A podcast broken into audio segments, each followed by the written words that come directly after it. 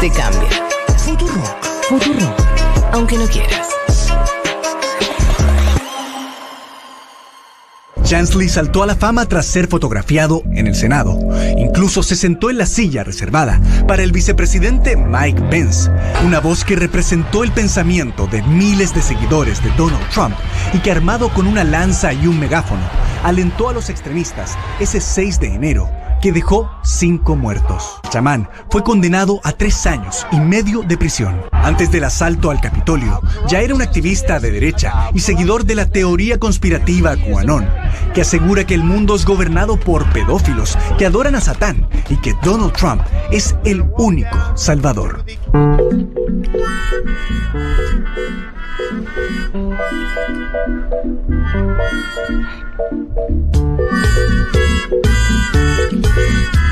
No me digas que lo metieron sopre a, al amigo de los cuernos al final. ¿Viste? Y es poco igual, ¿no? ¿Tres años? Bueno, Para tomar el, tres ca- años. Pero tomar el Capitolio, amiguito. ¿Estás tomando, no? sí, Le yo, asestaste un golpe a la democracia norteamericana. yo compro igual un poco la defensa que fue muy particular que hace el abogado de, Del de- chamán. del chamán, donde dice, ¿a ustedes les parece que alguien vestido de esa manera, en, agrega, en invierno, sí, sí. ¿no? Como un tipo que está medio en bolas en invierno, unos cuernos. Es alguien que la gente va a seguir porque viste que la acusación también tenía que ver con esto, si estaba medio impulsando una, una insurrección. Sí. Y el propio abogado bajando el precio es una estrategia obvia de defensa. Pero uno no puede dejar de decir, y bueno, sí, la verdad que eh, era un personaje menor. Eh, fue el, eh, en términos de fotografía, claramente la imagen de- del Sí, asalto. Claro. En De- términos políticos hay, otro, hay otros responsables, me parece. es cierto, el pero bueno. Trump. Era, era más cinematográfico el chamán. De hecho, ¿te Sí, acordás sí, que claro. se- semanas atrás en Brasil apareció un chamán bolsonarista? No, me lo perdí esa. ¿cómo Claro. No, en las movilizaciones estas de Bolsonaro apareció un tipo vestido exactamente igual al bisonte norteamericano. Mirá, Eh, y viste, esta semana pasó algo muy particular, que la Embajada de Estados Unidos, no sé si lo viste, pero sacó un comunicado sobre eh, la movilización que hubo el día 17 de noviembre en Argentina por el Día del Militante. Sí. Y dijo que era- había una naturaleza impredecible del peronismo, ¿no? Y en Twitter le ponían, te tomó el Congreso Yamiroquai. linda respuesta. Ah. Dieguito siempre que... Linda respuesta, claro, sí. No me, no me hables a mí de, de escenarios de incertidumbre por una marcha que en el caso de la Argentina además tiene es una tradición, está institucionalizada, más o menos que es parte del calendario. Exacto. Eh, ¿Qué pensará el músico JK, no? El- del uso de su imagen. Porque no, permanentemente digo, todo el mundo empezó así Yamiroquai. Creo incluso que tuvo que salir a hablar el día del asalto al Capitolio. Fue heavy. Pasó, se va a cumplir un año. eh, En enero. En enero. Nosotros estaremos descansando, me imagino, Vázquez. Yo, No, sí, digo que pasó, parece hace poco, mucho. Me parece que suena que fue hace mil años, ¿no? Exactamente. Sí, suena que fue hace... Porque era otro mundo también, era Donaldo Trump, eh, ya estamos con Biden, ¿no? Ya estamos con la crisis de Biden. Exacto. Ya estamos con la crisis de Biden y casi que nos olvidamos de todo. no esto. conocíamos a Pedro Castillo. Imagínate cómo empezó ese enero, qué año, ¿no? Sí, totalmente. Pero bueno, ahí entonces están eh, siendo juzgados. Más de 600 juicios están haciendo por el chiste, entre comillas, del, del asalto al Capitolio. Sí. Nos preguntábamos allá por enero qué consecuencias iban a tener, si en principio los iban a, a juzgar o no, porque Sí. era algo que no estaba muy claro. Evidentemente después empezó a activar, no le fue gratis del todo a los que montaron ese, esa situación. No, y lo querían colgar a Pence, ¿te acordás que están esos diálogos también? Fue medio, fue border eso, hubo muertos. Claro, parecía dos cosas, que los que hicieron es- efectivamente el asalto están siendo juzgados, como lo demuestra el caso Del chamán. del chamán, pero en términos, si crees, más de responsabilidades políticas, muchos de los que son responsables políticos están hoy sentados en el Congreso en Estados Unidos, son senadores, Sí. congresistas, y dominan el Partido Republicano. Claro, claro. Y ahí andan, así que, Sí, el que más libre anda es Donaldo, ¿no? por eso, historia abierta para lo que pasó hace eh, unos 10 meses, no mucho más, eh, en, en el Congreso de Estados Unidos. Es una imagen que nos llevamos en la retina. Yo te Sí, vi, claro. uno podría decir, ¿no? A los Estados Unidos, yo te vi siendo tomado por un chamán eh, con cuernos de bisonte. estamos defendiendo el derecho a ser libre. Uma rígida política de controle da natalidade. I asked one of the top people in China. I'm going to deliver Brexit. Dicen que yo soy el presidente pobre. Pobres son los que quieren más. The International Monetary Fund is also a... Nuestra gran nación, que viva México.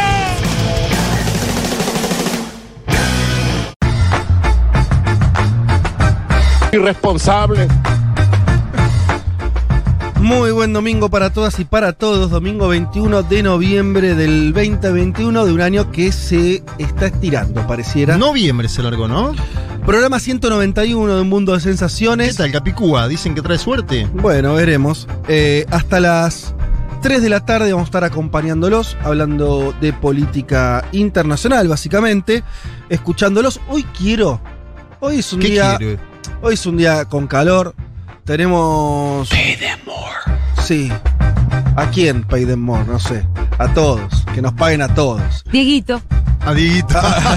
Ah, va por la vivo, eh. tuya, vos. Es ¿no? vivo él, ¿eh? Negocia directo Yo les pido a los oyentes eh, que hoy escríbanos, mándenos fotitos, dennos un poquito de, de ese amor eh, que ustedes también eh, no, no- nos suelen dar, pero eh, hoy quiero verlos, quiero verlos donde están, Yo quiero creo que cómo hay están mucha superando playa. el verano. Me parece que hay mucha playa y mucho. El verano anticipado, ¿no? Mucha quinta, ¿no? Mucho, mucha escapadita No sé. de fin de semana, ¿no? Cada uno tendrá sus recursos, mirá. Sí, sí, Además claro. tenemos gente de distintos lugares, el agobio capitalino tal vez no se repita. En el ¿Quién sur. te dice en, las sierras cordobesas, en, el, en, en- en- en- en las montañas en el sur? ¿Qué sé yo? Eh, cada uno eh, de donde esté. Chiquita, chiquita, chiquita, chiquita, chiquita. Eh, siempre poniendo. 90 poniendo discos todo. tiene la Mona Jiménez. El otro día estuve buscando por algo específico, porque León Gieco tiene 40. ¿Cómo? Mirá y vos. dije, ¿hay alguien que le gana a León Gieco? ¿Viste que cumplió 70 años? Sí. La Mona Jiménez. 90, 90 discos, Fede. Bien, eh, tenemos muchos temas hoy y sobre todo tenemos una situación que se la venimos contando, hoy sucede. ¿Qué sucede hoy? Hoy votan los chilenos presidente. Sí. Pero sobre todo, los chilenos tienen la suerte de tener a dos integrantes de un mundo de sensaciones en sus, eh, sus calles en Santiago. Entonces, en unos minutos nada más, se va a volver eh, me mata la real, electoral, me mata. se va a volver real que eh, tanto eh, Leti Martínez como Juan Elman van a participar de, de este programa desde Santiago. Se van a estar conectando y con ellos vamos a realizar este programa. Y no va a ser el último, porque el que viene y el otro y demás también van a ser con ellos eh, desde Chile, lo cual es una situación casi inmejorable. En parte porque siempre es lindo tener eh, corresponsables que hay que te cuenten en el terreno lo que está pasando, pero más en la situación que está viviendo Chile hoy, Claro. totalmente excepcional, totalmente final abierto, o inicio, te diría, principio de lo que no sabemos que va a ser de Chile completamente abierto, así que tener no a uno, sino a dos integrantes de este programa tomándole el pulso a esa situación, creo que para los oyentes, para este programa va a ser recontra importante.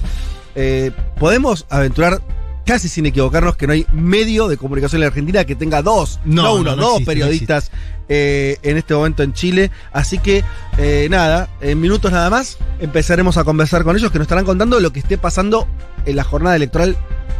Eh, que en estos momentos los chilenos están votando. No hay datos todavía, algún, algún trascendido de cosas, pero todavía es muy temprano. Eh, y, además con, con los números tan volátiles como, como venían siendo las encuestas, arriesgar cualquier resultado será este, medio imposible, pero ya estarán, ya estarán entonces Leti y Juan contándonos eh, de primera mano cómo se vive esta jornada histórica, esta elección completamente Aparte estuvieron. Fede, en, lo- en los actos de fin de campaña ellos. Eh, Claro, llegaron el, eh, en- el día jue- jueves, el día jueves. Entre el martes y el jueves llegaron a- Exacto, a así que, bueno, pudieron estar ahí también viendo qué decía cada uno de los candidatos, ¿no? Bueno, eso nos va a ocupar una parte importante del programa, por supuesto. Eh, también eh, podemos decir que tenemos una entrevista. Yo lo sería medio bilardista con eso. ¿No la querés decir? No, Bueno, vamos a decirlo así, vamos a estar hablando. eh, probablemente, si las comunicaciones no lo Ahí permiten, está. con una figura importante ahí está. del escenario centroamericano, que en uno de esos países, me refiero a Honduras, tiene hoy también elecciones presidenciales. Semana que viene. Perdón, semana que viene tiene elecciones Hoy hay, presidenciales. hoy hay elección de gobernadores y alcaldes en Venezuela. Ahí va. Tercera situación electoral, Venezuela, elecciones de las que vamos a estar hablando ahora un poquito, también están votando ahora mismo. Eh, y yendo a, a Honduras, volviendo Sí. un segundo a Honduras, también tema interesante. Primero, porque estamos hablando de uno de los países más importantes de Centroamérica. El segundo, después de Nicaragua en términos de territorio, casi 10 millones de personas. O sea, un país de la escala centroamericana de los grandes, de los más grandes. Eh, y donde puede darse un cambio político brusco Sí. de un gobierno de derecha, que muchos lo califican de dictadura, Dictadura. Eh, pero que tuvo eh, también situaciones electorales en el medio. Sí, sí. Digo, porque hoy dictadura también se la revolea, ¿no? Sí, sí. Eh, Ganó bueno. con denuncias de fraude. Juan Orlando Digámoslo Hernández. así, ganó Sí. con denuncia de fra- de fraude el actual presidente. Puede dar un vuelco muy importante hacia, hacia la izquierda. eh, y de un país que fue el que primero nos volvió a traer la idea de golpe de Estado Sí, señor. en la región después de muchos años. 2009. En el 2009 hacía muchos años que no había un golpe de Estado en América Latina. Yo no, no tenía recuerdo. eh, habría que remontarse a, los años 80 en algún país. Sí. eh, Sí, 70-80. ¿no? 70-80. 2009, golpe de Estado exitoso, porque hubo intentos o golpe de Estado. Venezuela unos años antes, pero que se dieron vuelta enseguida. 2002, Lugo Chávez, abril. Y 2009, golpe de Estado a Celaya. Y eso, si bien estamos hablando de un país que para, por lo menos, lo- para, para, para la- la ca- eh, el conjunto de los países americanos no es por ahí el más relevante, marcó esas cosas que como que marcan, ¿no? Un, un síntoma. Y después vinieron años de inestabilidad Sí, en otros claro. países, Paraguay, 2013. Centroamérica, aparte, muy cerca siempre de Estados Unidos, ¿no? Con todo lo que eso implica. Alguna vez me dijo eh, de puesto Celaya que prácticamente le tenía que mandar a la embajada de los Estados Unidos la lista de ministros que iba a poner. Y sí, Lo son es- países muy condicionados todos. Em, Viste que acá no creo que sea tan di- esa dinámica en el cono sur. No es que Piñera está alineado a. Estados Unidos, pero no le manda primero No, claro. antes de anunciar el ministro, me parece, qué sé yo. Total. Eh, pero bueno, así que por eso interesante lo que está pasando en, en Honduras y pase entonces de aquí a la, a la semana próxima. Eh, decíamos también entonces, vamos a estar hablando un poco de las elecciones en Venezuela que están ocurriendo hoy. Hablaremos un poco sobre todo contexto, pero lo rico va a ser la semana que viene con el resultado opuesto. Obviamente podremos analizar mucho más. ¿Cómo le va el chavismo? ¿Cómo le va la oposición? ¿No? Sí, estaremos contando la naturaleza de estas elecciones que también son distintas a las últimas en Venezuela. ¿No vas a hablar, Juanma? Decime dos palabras de esto sobre. Yo diría la, novedad también de la semana política en, América Latina, que tiene que ver con. eh, vos me lo sintetizás en dos fotos. Hay una foto de el, eh, Bolsonaro con algún jeque árabe ¿no? En, esos salones tan característicos de, de- Ahora no me acuerdo exactamente de qué país él había tenido una visita, pero de esos países que no, no entrarían dentro de los favoritos de, de las democracias occidentales, para decirlo rápidamente. Sí, porque estuvo en una gira en el Golfo Pérsico. Claro. Y por otro lado teníamos a un Lula Lula, sí. que terminó una gira europea que parecía la gira de un presidente en ejercicio. Sí, me parece que está bien esa, ese, esas dos imágenes que planteas. eh, eh, bueno, eh, Bolsonaro estuvo en una serie de países, entre ellos Emiratos Árabes Unidos, y Luis Ignacio Lula da Silva estuvo en el Parlamento Europeo. Se juntó con el próximo canciller de Alemania, casi con seguridad, con Olaf Scholz. Se juntó con el presidente de Francia, Manuel Macron. Se juntó con el presidente de España, Pedro Sánchez. Lo cual indica.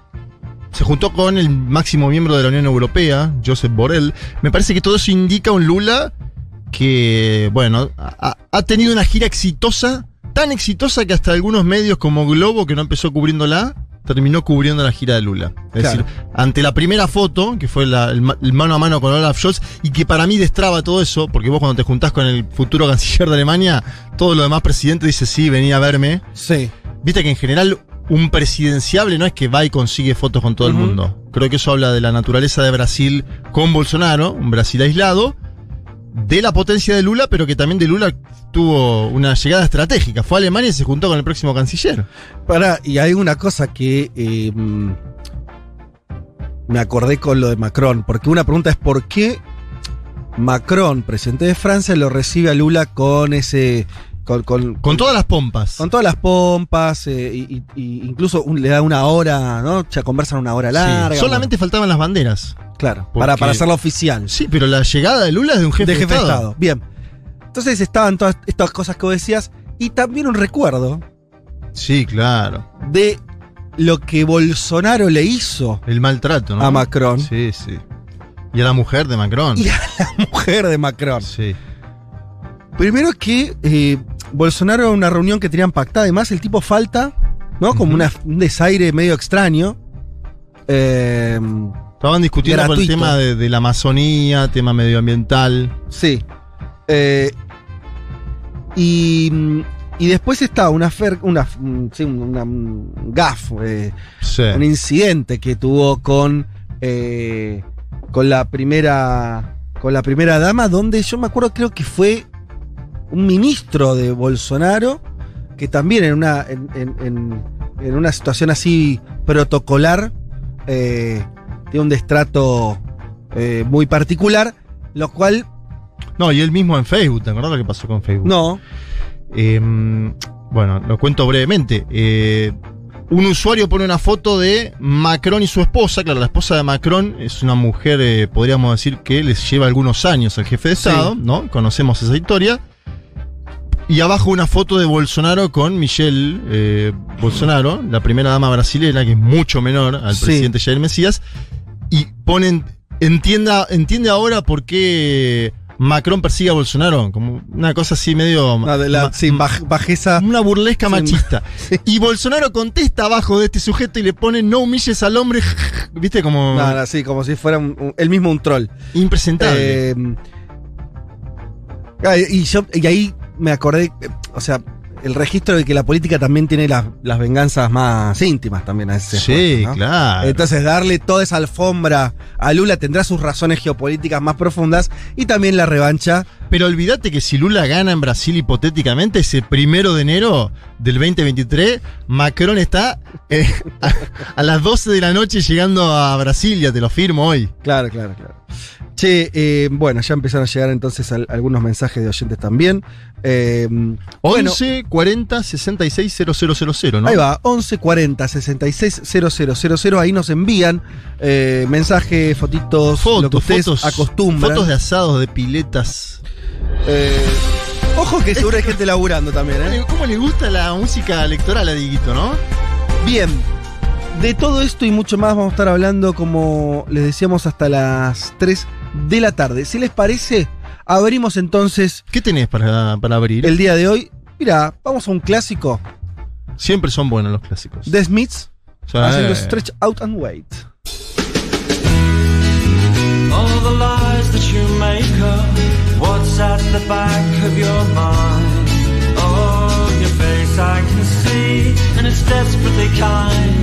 But what's at the back of your mind? Cold hands conducting the way. It's the Eskimo blood in my veins. Un mundo de sensaciones. Un mundo de sensaciones. Contamos lo que pasa afuera, por lo menos mientras existan los casquetes polares. Después vemos.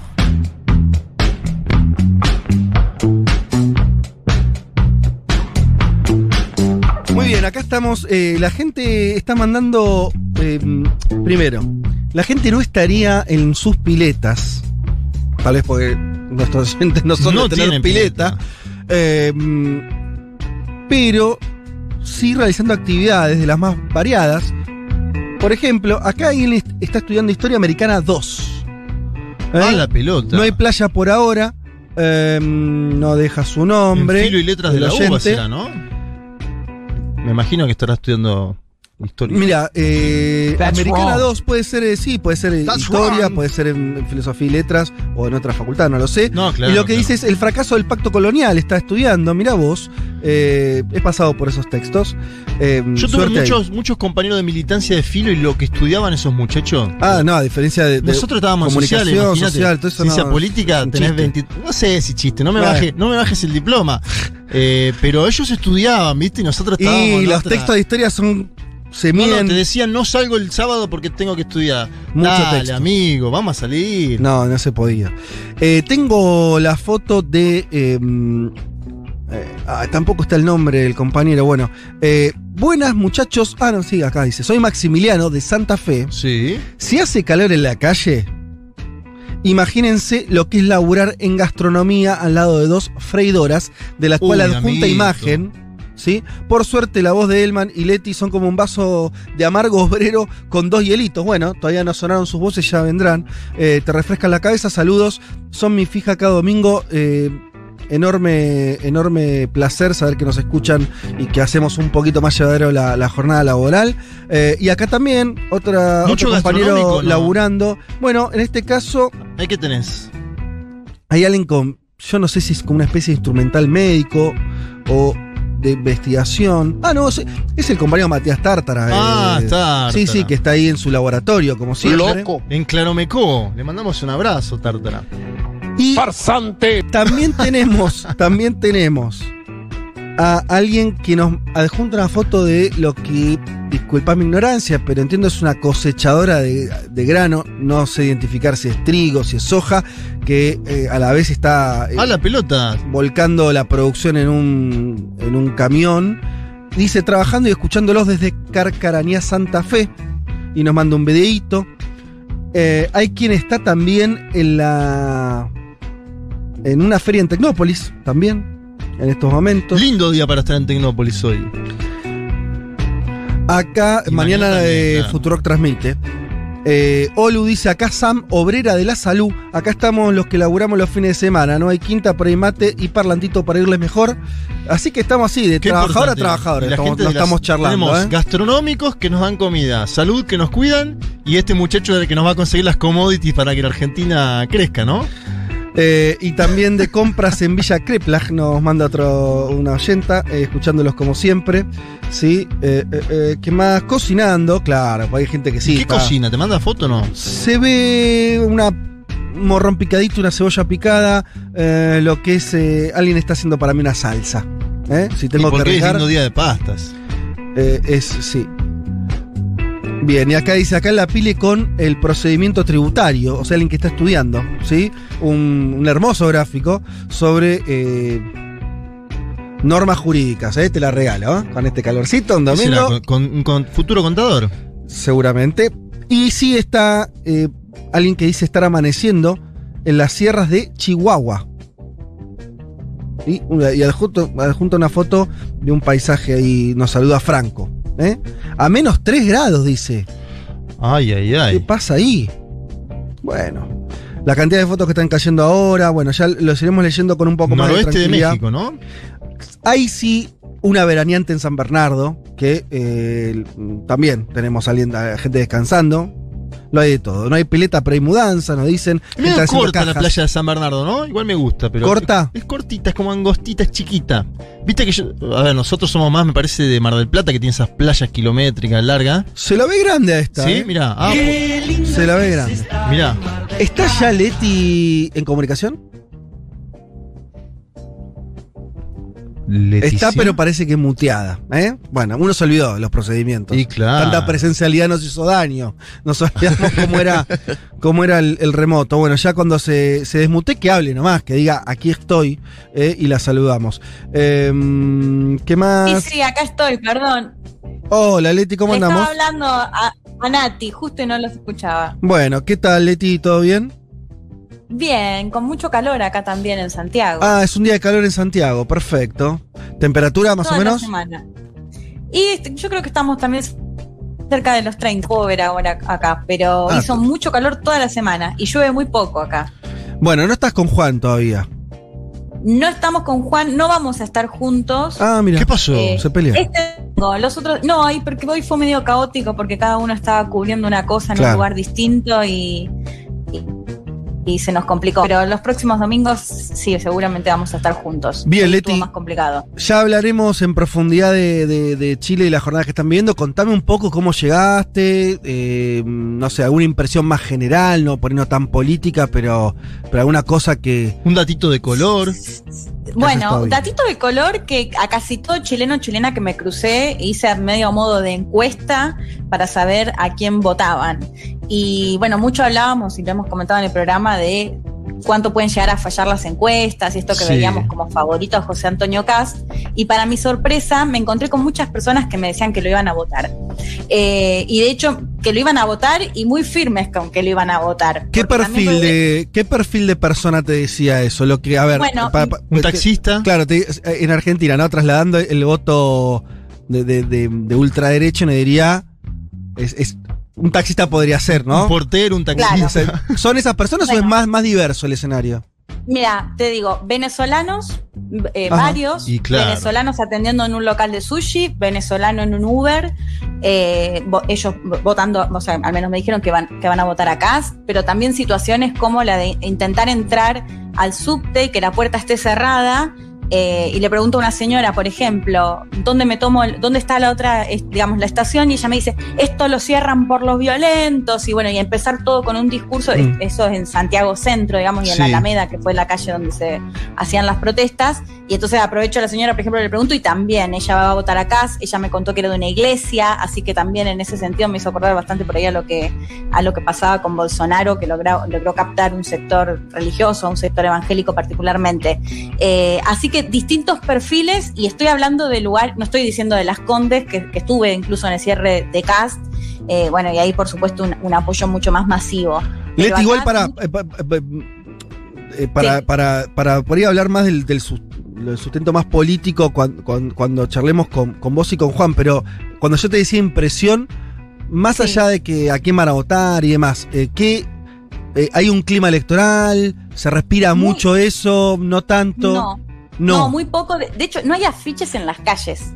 No se ve nada. O sea, si vos vas caminando por una calle acá de Santiago, ni te enteras que hay elecciones el domingo. Y Sí, eso- por supuesto, en los, y- los y- medios de comunicación y Sí. demás. Mucha gente también, Fede, que me decía que no va a ir a votar. Así que también eso. eh, bueno, Claro. ahora pasaba por varios centros de votación y hay unas filas súper largas para ir a votar y al rayo del sol, que, digamos, no contribuye porque entre gente que por ahí no está muy politizada, no le interesa demasiado y si también la situación es media adversa, digo, hay que tener que ir y esperar y al sol.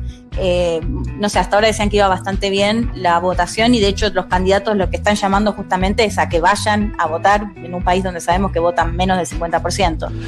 Eh, Eh, pero vos no, veías, así vos, que- vos no veías clima. ¿Y vos estuviste en otras elecciones en Chile como para sentir alguna Comparar. comparativa? Mm, No, la elección anterior no estuve. Ok.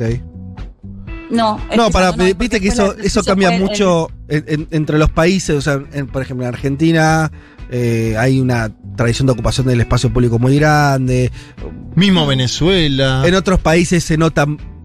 Brasil, el Brasil el día mismo de las elecciones hay despliegue de, la- de- de las campañas. Porque no hay veda. No hay veda. En, en otro, en- Claro. eh, por ahí en un país europeo ni te enteras que hay elecciones. Eh, porque No, hay una no, cosa. bueno, es- sí. Es, muy variado. Eh, por eso te, te preguntaba, pero vos, vos, eh, a priori no sentís un, un clima así eh, de mucho fervor. No, y esto que te digo, mucha gente que me decía que directamente no va a ir a votar, y de hecho cuando les preguntaba sobre esto, digamos, por qué, por qué no hay afiches o por qué no hay, bueno, como que todos me decían, bueno, porque están cansados de los políticos, bueno, un poco de la Mm. situación que se había visto quizás en la protesta, pero dirigido en otro sentido, ¿no? Porque por ahí una se imaginaba que iba a generar todo lo contrario, o sea, que iba a generar que estén más politizados o más interesados. Eh, esto caminando por las, caminando, digamos, ¿no? En la calle. Eh, después, bueno, por supuesto, cuando ya estás con gente que son parte de los equipos y eso es otra situación, eh, bueno, mediáticamente también muy, muy pendientes de, la elección, obvio. Pero en las calles, eh, poco clima electoral en ese sentido. Bueno, veremos. Eh, vamos al, panorama, después eh, vamos a seguir eh, profundizando con, con lo que tiene que ver con, con la elección eh, eh, en Chile y, y- y estar hablando con, con Leti y con Juan. Igual Leti, quédate, o sea, como, como, Sí, como sí. si estuviéramos en la mesa, ¿no? Eh, Bien, de los temas que tenemos para tratar ahora, Eh, había dos, eh, bueno, arranco por acá, el más, más obvio que tiene que ver con, eh, decíamos, hoy hay elecciones en eh, Venezuela. Sí. Decíamos que eran elecciones especiales por el dato este que es el más sobresaliente, que es que es una elección con participación de la oposición o de las oposiciones. Datos básicos para ubicarnos. ¿Qué se vota hoy en Venezuela? Es una elección de gobernadores, que sería lo que es la, disputa más ¿no? importante, porque se trata de un poder real, territorial, manejo de recursos.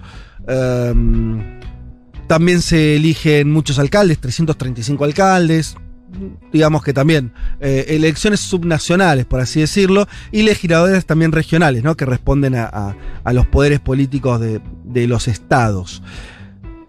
Eh, el eh, Nicolás Maduro hoy a las 7.13 de la mañana tuiteó lo siguiente, dijo, llegó el domingo 21 de noviembre. Suena la diana de la victoria. Claro, eso se empieza muy temprano. Los cohetones. Palpita fuerte el corazón. Vamos a votar venezolanas y venezolanos unidos por amor a la patria, en paz y armonía, a votar para ganar, ganar para avanzar. Vos sabés que tiran cohetes en serio a las 5 de la mañana. Esa diana es, es, de es real. La hacen de verdad. Sí. Porque hay una cosa también. Eh, eso lo, creo que alguna vez lo hablamos. Es interesante que en Venezuela eh, es un voto. Hay que sacarse el chip de lo, cómo se vota por ahí en la Argentina, ¿no? Hay una cosa de movilización. Casi muy si grande, muy grande. Una movilización, eh, una marcha. Yo la pude ver. Se juntan para ir a votar, sí. ¿no? A ver, contá, contá. No, unas elecciones legislativas que, que pude cubrir, precisamente las que pierde el chavismo, ¿no? Año 2015.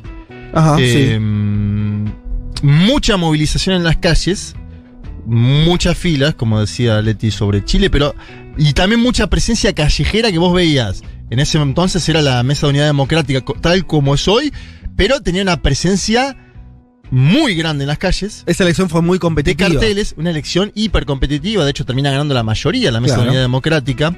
Eh, Capriles, Leopoldo uh -huh. López, todos, todos, todos momento, juntos. ¿sabes? Todos juntos y en Venezuela. Viste que sí. después empezó el, sí, sí. una cuestión más de disgregación. Y, y, también previo a la gran oleada de migrantes. Previo a la oleada de migrantes, previo a la prisión de algunos de estos dirigentes. Sí, sí. Una, una Otra Venezuela, Venezuela también. Una, una, Venezuela distinta que, que ya venía, obviamente, de la, después de la muerte de Chávez, pero ahí es como que se da un cambio en el momento uh -huh. político. Eh, Pero ¿cómo es que van a votar? Es esto que, esto que decís, como que también los militantes sí. y demás se juntan eh, a las 4 o 5 de la mañana. Che, vamos, salgamos, sí, ¿no? Hay una cosa de arenga. Hay de arenga, están en la calle los propios gobernadores eh, claro. garantizando, ellos tienen un método que es, en el chavismo al menos, el 1 por 10. Cada militante tiene que hacer una lista de 10 personas. Esto no sé, en otros países también funciona de otra manera. Y, ah, y estuve viendo en la campaña esta. Diosdado Cabello en persona, que es como el líder partidario del PSV, obviamente también lo es Nicolás Maduro, pero Cabello está ahí. Que, por ejemplo, dijo, dame tu 1 por 10 Le pasaron la lista del 1 por 10 y se puso a llamar Cabello en la semana. A, a ver si, si, si, eran, si, si, existían. Claro, pero y, y la gente le decía, a ver, para que, que, te pongo en altavoz, Diosdado, para que te escuche la familia. La claro, verdad claro. es una cuestión muy, muy de movilización, Fede. Bien, bueno, entonces, se votan gobernadores. Es importante por lo que se vota, bueno, es un. Decía, es, eh, están discutiendo por real. Al mismo tiempo, se llega después de todas unas conversaciones largas con la oposición, que si participaba, que si no, finalmente participan. Eh, ¿Se acuerdan? Digo esto para. Pues, a cómo se llega a la elección. Venía todo bastante aceitado hasta sí. la detención de ese agente. Alex Saab. En este diplomático para el gobierno de Maduro y otros dicen era quien le maneja el dinero, básicamente. Claro, pero como sea. Testaferro. Testaferro. Como sea esa detención. Eh, y donde era claro un poco el, el que ahí la mano la, la, la, metía Estados Unidos, si eso iba a hacer que se levanten de la mesa de negociación los chavistas, si no iba a participar la oposición en las elecciones. Parecía algo hecho a propósito para modificar el escenario electoral. Exacto. Bueno, eso no se modificó. No. La oposición participa de las elecciones. Eh, ¿De qué forma participa? Vos decías lo de 2015, ¿verdad? Que hay algunas reminiscencias, el sentido de. Eh, Sí. Hay grandes coaliciones, está obviamente el, el, el polo patriótico, es el, el, oficialismo, el chavismo, está la alternativa popular revolucionaria, que son eh, una, una incisión de, de partidos eh, chavistas disidentes, ¿no? De un poco del gobierno. El PC, básicamente. El PC, bien, que tiene una, un- una raigambre importante en Venezuela. Sí. Menor, pero importante. Y que se destaca poco eso, ¿viste? Porque también desde aquellos que apoyan al chavismo en el exterior se dice a la izquierda del chavismo no hay nada en Venezuela. Bueno, eso está a la izquierda del chavismo con claridad. Y habría que analizar por qué, se, por qué se pelearon con Maduro también. Mm. Si no es parte de la dolarización de Venezuela. Claro. Hay otros debates interesantes. Eh, está la Mesa Unidad Democrática, que vos decías eh, la misma estructura del 2015, aunque no solo vimos jugadores, pero ahí, co- corregime, eh, pisa fuerte Capriles como Sí. figura. No es candidato él, pero es un poco el referente, ¿no es cierto? El- Y el- dijo que iba a ir a votar, porque Guaidó dijo que no, que no va a votar. Claro. Entonces hay como una especie de. Esa, esa oposición, que el punto más alto fue el 2015, ¿no es cierto? Ganan las elecciones. eh, porque además venían de perder el 2013 las presidenciales. Sí. El propio Capriles Por golpeados. poco, perder por poco. Entonces, eh, está esa, esa parte de la oposición, entre comillas, más moderada, eh, liderada por Capriles. Después está la Coalición Nacional Independiente, que es una separación de, de- de la Mesa Unidad. eh, y la Alianza Democrática, que son los opositores más cercanos al chavismo, que son los que participaron en la última vez, ¿no? Tenían, que tenían un nombre, ¿te acordás qué nombre era el que tenían? Acá me figura como. Pero no, no le decían los cangrejos, ¿te acordás? Ah, había un, un- nombre, un apodo, había un apodo Sí, simpático que le habían puesto. Bueno, ta, el tema es esto que cambia de la, del, del juego en, en Venezuela. Veremos cómo se dan los resultados. Ahí eh, hay un número que es el que todos vamos a mirar primero, que es cuánta gente fue a votar. Sí. Ah, pará, y otra cosa que hay que decir es que son las primeras elecciones después de mucho tiempo. Y no sé si 2015 no fue la última o 2017. 17. me Ah, parece. 17 que eh, tuvo eh, un seguimiento, una, una observación internacional. Volvieron, volvió a haber una elección con observación internacional en Venezuela, estas que están transcurriendo hoy, tanto de los europeos. Sí, los europeos no van hace 15 años a Venezuela. Por eso, Ese es claro. un dato tremendo. Tremendo. Eh, Y también va el centro Carter. ¿Te acuerdas que Chávez siempre decía el centro Sí. Carter y demás? Bueno, el centro Carter no, no iba hace tiempo. Y la ONU también tiene una delegación. Y después hay países latinoamericanos, o algo que por ahí continuó hasta hace menos tiempo. Sí. Eh, entonces, me parece que todos vamos a estar viendo, los observadores, la prensa internacional y demás, cuánta gente participó. Me parece que va a ser un primer punto de legitimidad o no de la elección. claro. Eh, Leti, vos cuando quieras, estás ahí, estás, ¿no? Sí, sí. Ah, ok, ok. Sí, estoy de acuerdo. Está. Eh, bueno, ese va a ser un primer punto, me parece, y obviamente después, como queden esos, esos porotos, si la oposición logra alguna gobernación o no. Todos dicen que va a ser un triunfo del chavismo, pero veremos.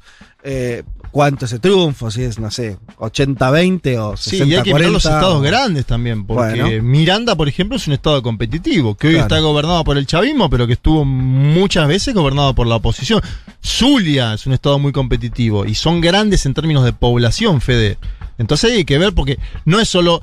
Por ahí el chavismo hoy saca, son 23 gobernaciones. Sí. Ponele que gana 18. 17, 18. Pero las otras 3, 4 que le queden pueden ser muy importantes. Claro. Total. Bueno, por eso, es interesante. Y eso puede, hay que ver, pues ya es una tercera lectura hacia adelante, es si en la oposición le va bien en algunos territorios. Sí. Esto va a ser una forma en que Venezuela vuelva a tener una oposición interna con poder real y, y poder de discutir cosas, bueno, se verá.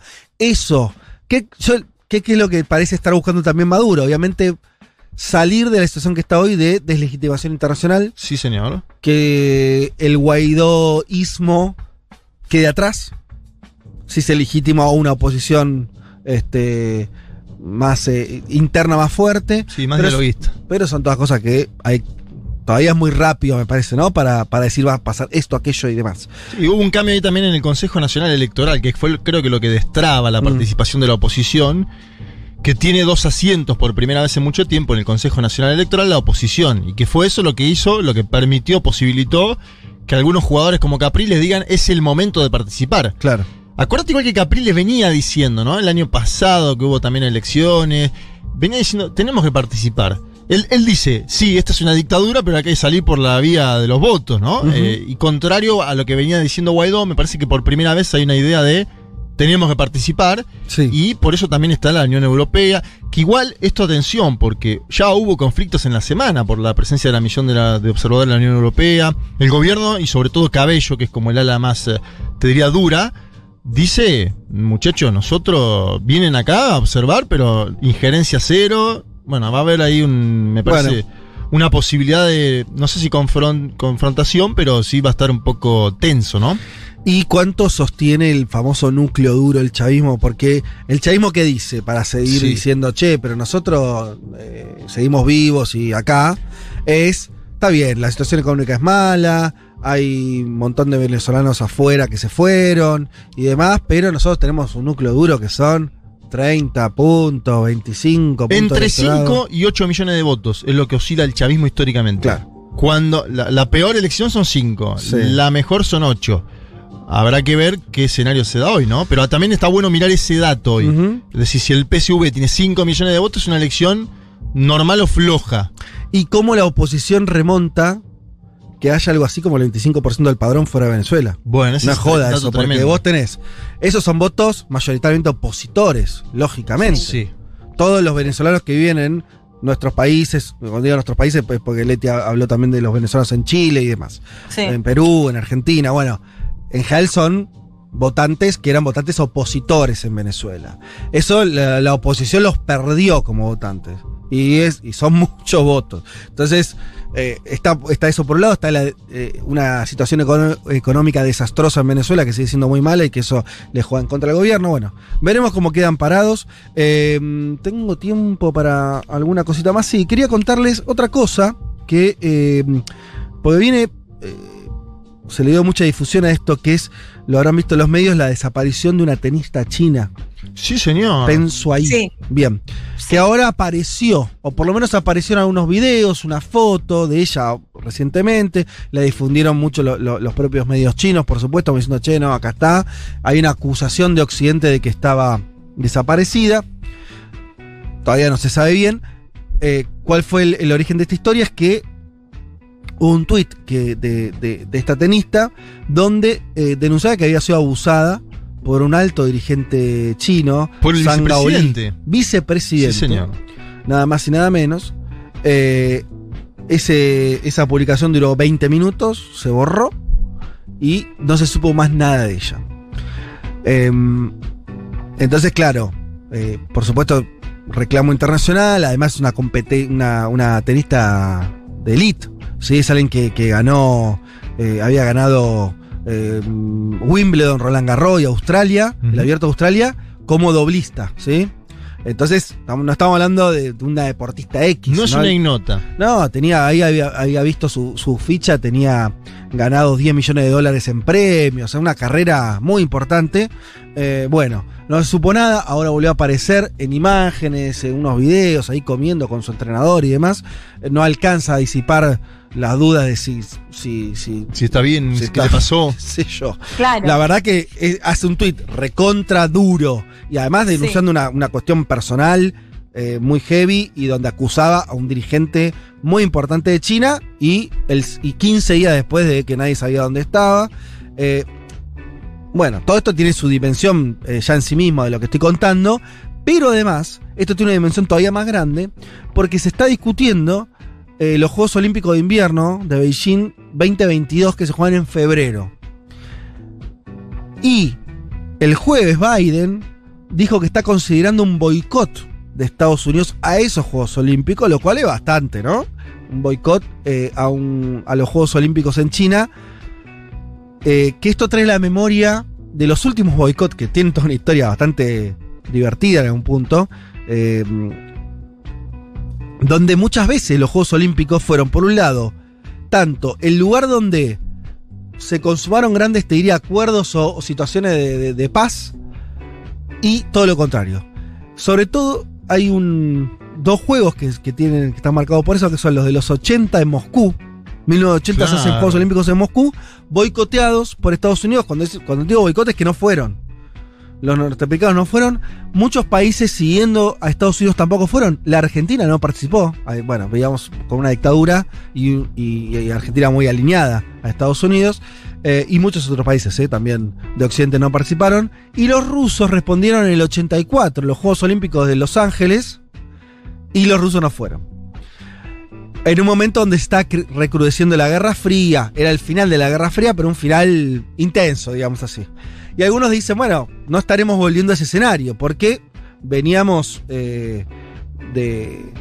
eh, Beijing hizo Juegos Olímpicos hace... ¿2009 fue? No tanto. Me parece que 2009. te lo- yo te lo estoy buscando, a ver. Y no hubo nada de todo esto que estamos diciendo, ¿no? Era previo a este recrudecimiento. 2008. 2008. Que es el que la Argentina gana en fútbol, acuérdense. Ahí va.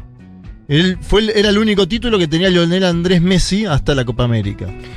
Eh, así que bueno, por un lado ten- estamos, tenemos el caso de la, de la tenista que, de un caso si querés más eh, o de política interna o de conflicto vinculado a los derechos humanos, escala por, por el propio peso que tiene esto y también por esta coyuntura de los Juegos Olímpicos y donde Biden desliza bastante abiertamente. Una posibilidad cierta, ¿no? Sí, de boicotear los Juegos.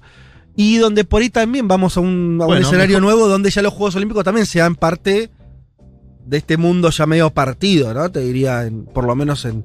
donde, donde es esperable Sí. que se juegue con un nivel de fricción muy alto. Si no mandan a la selección de básquet de la NBA, eh, la, la Argentina tranquilamente puede, Puede jugar. Sí, puede obtener alguna medalla de oro. Así que, show, no mandes a los pibes. Eh, así que bueno, veremos. Este es, claro, son los eh, Juegos Olímpicos de invierno, eh, porque pasaron desapercibidos, pero los Ah, los de Olímpicos son, claro. Eh, posta, digamos así, Sí. fueron los de Pekín, que se jugaron, eh, para, que- para Pekín, los de Tokio, que se jugaron ahora, Sí. que se tendrían que haber jugado el 2020. Claro, y de hecho fue era la confusión Tokio 2020 y era, fue en el 2021. Exacto, pero además pasaron medio, ¿no? Como... Medio así, todavía con, con la pandemia de por medio. Hablamos más de las camas, ¿se acuerdan de los, La cama Sí, de las camas antisexo, ¿no? las camas antisexo eh, que, y, y de las medidas de seguridad en, en términos de- Sí. de- del coronavirus? Sí, Yo me quedé pensando en esto de, del atleta que cuando se dice que des- desapareció, que no está, que no se la ve, o sea, es en, en las redes sociales nomás, me imagino, porque pasa bastante seguido esto, ¿no? Con Jack Ma, ¿se acuerdan que también cada dos por tres aparece una nota o notas diciendo no se sabe nada de, de Jack Ma? Eh, en Corea también, en Corea del Norte pasa bastante seguido, incluso con el líder norcoreano, ¿no? Como Sí. que se genera todo tipo de expectativas cuando no aparece a priori en los medios de comunicación, digo, como que nunca se queda muy claro eh, en qué sentido no se supo más nada, ¿no? no, sí, eh, esto de- está bien lo que decís. De- Desde Occidente se mira eso con, con- Claro. con- con mucho detenimiento. Eh, al mismo tiempo, eh, como es, este, es verdad que no hubo ninguna comunicación durante Sí, estas semanas, hasta estas fotos que aparecieron ayer y hoy, entre ayer y hoy, entiendo. Eh, Y y que sí, parece y que haya borrado el tweet también. Sí, ¿no? claro, es medio, sí. este, Sí. es medio particular todo. Eh, y sobre todo me parece que tampoco hay mucho registro de una acusación abierta. De una, yo insisto, es una ¿Quién- deportista de élite? Muy contra el poder político. Muy conocida. Claro. Eh, ahí me parece que como que, es- que sonaron muchas alarmas en Claro. simultáneo. ¿Está Juan Elman también subido a este programa ya? ¿Podemos decirlo? A ver. Hola. Ah, ¿cómo le va? ¿Cómo está? ¿Cómo están, chiques? Los vengo escuchando hace un montón, pero es verdad que no, no habíamos probado audio. ¿Me escuchan bien? Pero, pero inmejorable, como si estuvieras eh, Ah, en el mismo Claro. barrio. Total. Bueno, ah, dígame una una sola cosa. frente, sí. Ahora, ahora nos vamos este, a, una, a una tanda eh, y ya, ya volvemos con el programa, pero están, los dos están en Santiago de Chile. ¿Están en el mismo barrio, un barrio distinto? ¿Dónde están? Estamos, Estamos a- cerquita. Sí, estamos a 20 cuadras. A ¿Cómo 20 estás, Le? cuadras. Hola. Bien. Juan. ¿Pero dónde están, muchachos? paseando. ¿Están en el centro? Sí. ¿Están en Las Condes? ¿Dónde andan? Y pasa que el centro acá, viste, sí, centro es como, es enorme. Sí, estamos, Sí. eh, los dos estamos en el centro. eh, Leti está más cerca de la moneda. Yo estoy en Las Tarrias, que es un barrio hermoso. Sí, Las lindo. Tarrias. ¿Y, y vos, Elman? Cuica, pero. Y yo estoy más eh, centro Vicuña Maquena, que es, es Ajá. 20 cuadras, 30 cuadras. Estás más cerca de la Plaza Baquedano, Plaza Dignidad. Bueno, ¿no? están en el centro Eh, los dos, está bien. Sí, sí, sí, sí. No tan cerca, pero sí, sí. Eh, Sí, Juan, eh, no sé si la llegaste a escuchar a Leti, pero ella nos decía que no había visto una. eh, no, no- no- no nos metimos tanto todavía en, el desarrollo político. Tenemos todo un, un bloque dedicado a que nos cuenten eh, todo lo que estuvieron viendo. Pero en términos de clima, eh, Leti nos decía que no había mucho clima electoral en las calles. ¿Sentiste lo mismo? Eh, yo en las calles no sentí, ¿no? Eh, sí lo sentí en, cuando te metes en colegios, ¿no? Porque ahí hay mucha más gente de lo que solía ver, te cuenta la, la gente que está yendo a votar. Ah, Y hay mucha fila, o sea, y eso me parece que es un dato singular, digo. Ah, Juan, yo me, refería a los días previos igual, ¿eh? esta Mm. idea de que no hay, viste que no hay afiches en las calles, digo, a esa sensación. Después te parás a hablar y sí, todos te hablan. No, claro, y demás. sí, sí. A- ayer, por ejemplo, estuve en una, una mini, mini fiesta y todo el mundo hablaba de, de la elección, ¿no? para Ahora, No te quedaste estudiando, ¿no? Ayer no te quedaste. eh, mini fiesta. no te quedaste viendo la, Claro. No, la bio de los ¿Qué es- candidatos. ¿Qué es mini fiesta, Juan? No, ellos eh, era eh, eh, originalmente iba a ser un carreteo, como le dicen acá la joda un poco más, más picada, pero no, fue muy tranquilo y todos hablaban de la elección, Ajá. todos y todas. Pero no, yo le preguntaba si, les preguntaba si, si esto era, mm, si era siempre así o esta elección tenía algo particular. E increíblemente me dijeron que siempre era así, ¿no? Como uno Mm. pensaría que, que iba a ser distinto y no, Claro. digamos. Eh, quizás la diferencia es que, que estos pibes que antes quizás votaban por la centro izquierda, eh, digo en el caso de los de ayer, eh, ahora votan por Boric. Ok, eh, ¿no hay bebida alcohólica en Chile o, o com- hayan Sí, comprado hay, alcohol hay. antes? Ah, no me refiero a la fiesta de Pero Juan. arranca, pero no, pero arranca hoy, arranca hoy a las 9. o sea, ¿Qué se tomó en la 9. fiesta, Juan? Contame, haceme un colorcito de la fiesta. Pisco. ¿Pisco? Eh, ah, eh, no, eh, piscola es para cuando se pica un toque más. Ayer no, no, no había piscola y después eh, chelitas, o la, la birra, Sí. y, y vino. eh, y vino. Claro, vino chileno. Vino chileno, sí. La Sí, comparativa sí, de paladar entre el vino argentino y el chileno, ¿cómo salió? No, pasa que eran, eran medio, era vino medio cheto, medio cuica, entonces. eh, Era muy bueno. eh, sí, era bueno. sí, Mejor de lo que recibí de lo- mejor de lo que vos te compras en el chino acá, digamos. Ah, pero ni hablar. Sí, totalmente, otra cosa. Está bien. Pasaba como agua. Era medio de elite, entonces tu círculo de ayer. Claro, gente con plata, adinerados. Era una, una, escúchame, una ayer. O sea, después hubo otra, otras reuniones, pero sí, Ah. sí, era un ambiente más, más cuica. ¿Vos? Juan, y también tenemos que contarles que varios oyentes y oyentas nos han es- es- escrito, o sea, oyentes de, de un mundo de sensaciones, Sí. acá para invitarnos a Ah, bueno. o juntarnos, Sí. varios. Bueno, el que me llevó ayer era, era un pibe que justamente, curiosamente, eh, escuchaba el, el programa. Y, ah, y esto les quiero contar. Eh, ayer eh, todos sabían de Futurock. Increíblemente. Por Furia Bebé, eh, la mayoría. Mirá. Pero todos sabían lo que era Futurock. Y no conocían ningún otro medio de Argentina. Bueno. Lo cual me, me pareció. Está bien, ¿no? Está- Dios está- mío. Está Qué bien. impresionante. Qué lindo. Se le está inflando Es el pecho en este momento a te Federico Vázquez. aire, escúchame. Sí, hermoso. Qué impresionante. Bueno, qué lindo que cuenten eso. Qué lindo saber eso. La verdad me sorprende. Te Eh, juro, boludo, te juro. No, pero No, Porque estamos más acostumbrados a, a la audiencia uruguaya, por ejemplo, ¿no? Sí. Eh, No, pero yo les, les había dicho la otra vez que muchos chilenos escribían, y estoy muy cálidos de invitarnos a la casa, o alguno que tiene un regalito y nos lo quiere acercar, no sé, así como muy, muy cariñosos además. bueno, qué interesante. Che, bueno, eh, mm, ya mismo en unos minutos nomás vamos a estar profundizando muchísimo. ¿Cómo sería un futu en Chile? Viste que yo siempre te daba el chiste de que en Uruguay debería ser futubó. En Chile es futupó, ¿no? Futupó. Bueno. Eh, sí, bueno, hemos pensado, más de una vez se- se- hemos pensado en la interna- internacionalización o la regionalización eh, de, de esta radio. Eh, no, nos faltaron proyectos, pasa que nunca, viste, después es complejo eso. Y, pero bueno, ¿quién te dice?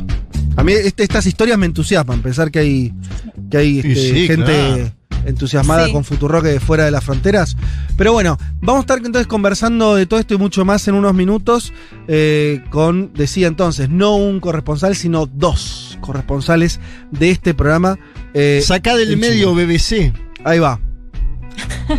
Terminamos este panorama, vamos a una tanda y volvemos con un mundo de sensaciones.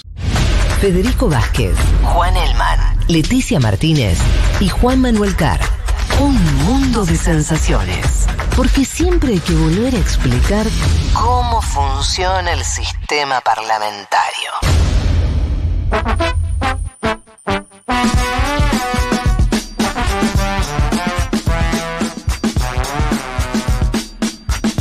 Manuel, ante todo un abrazo.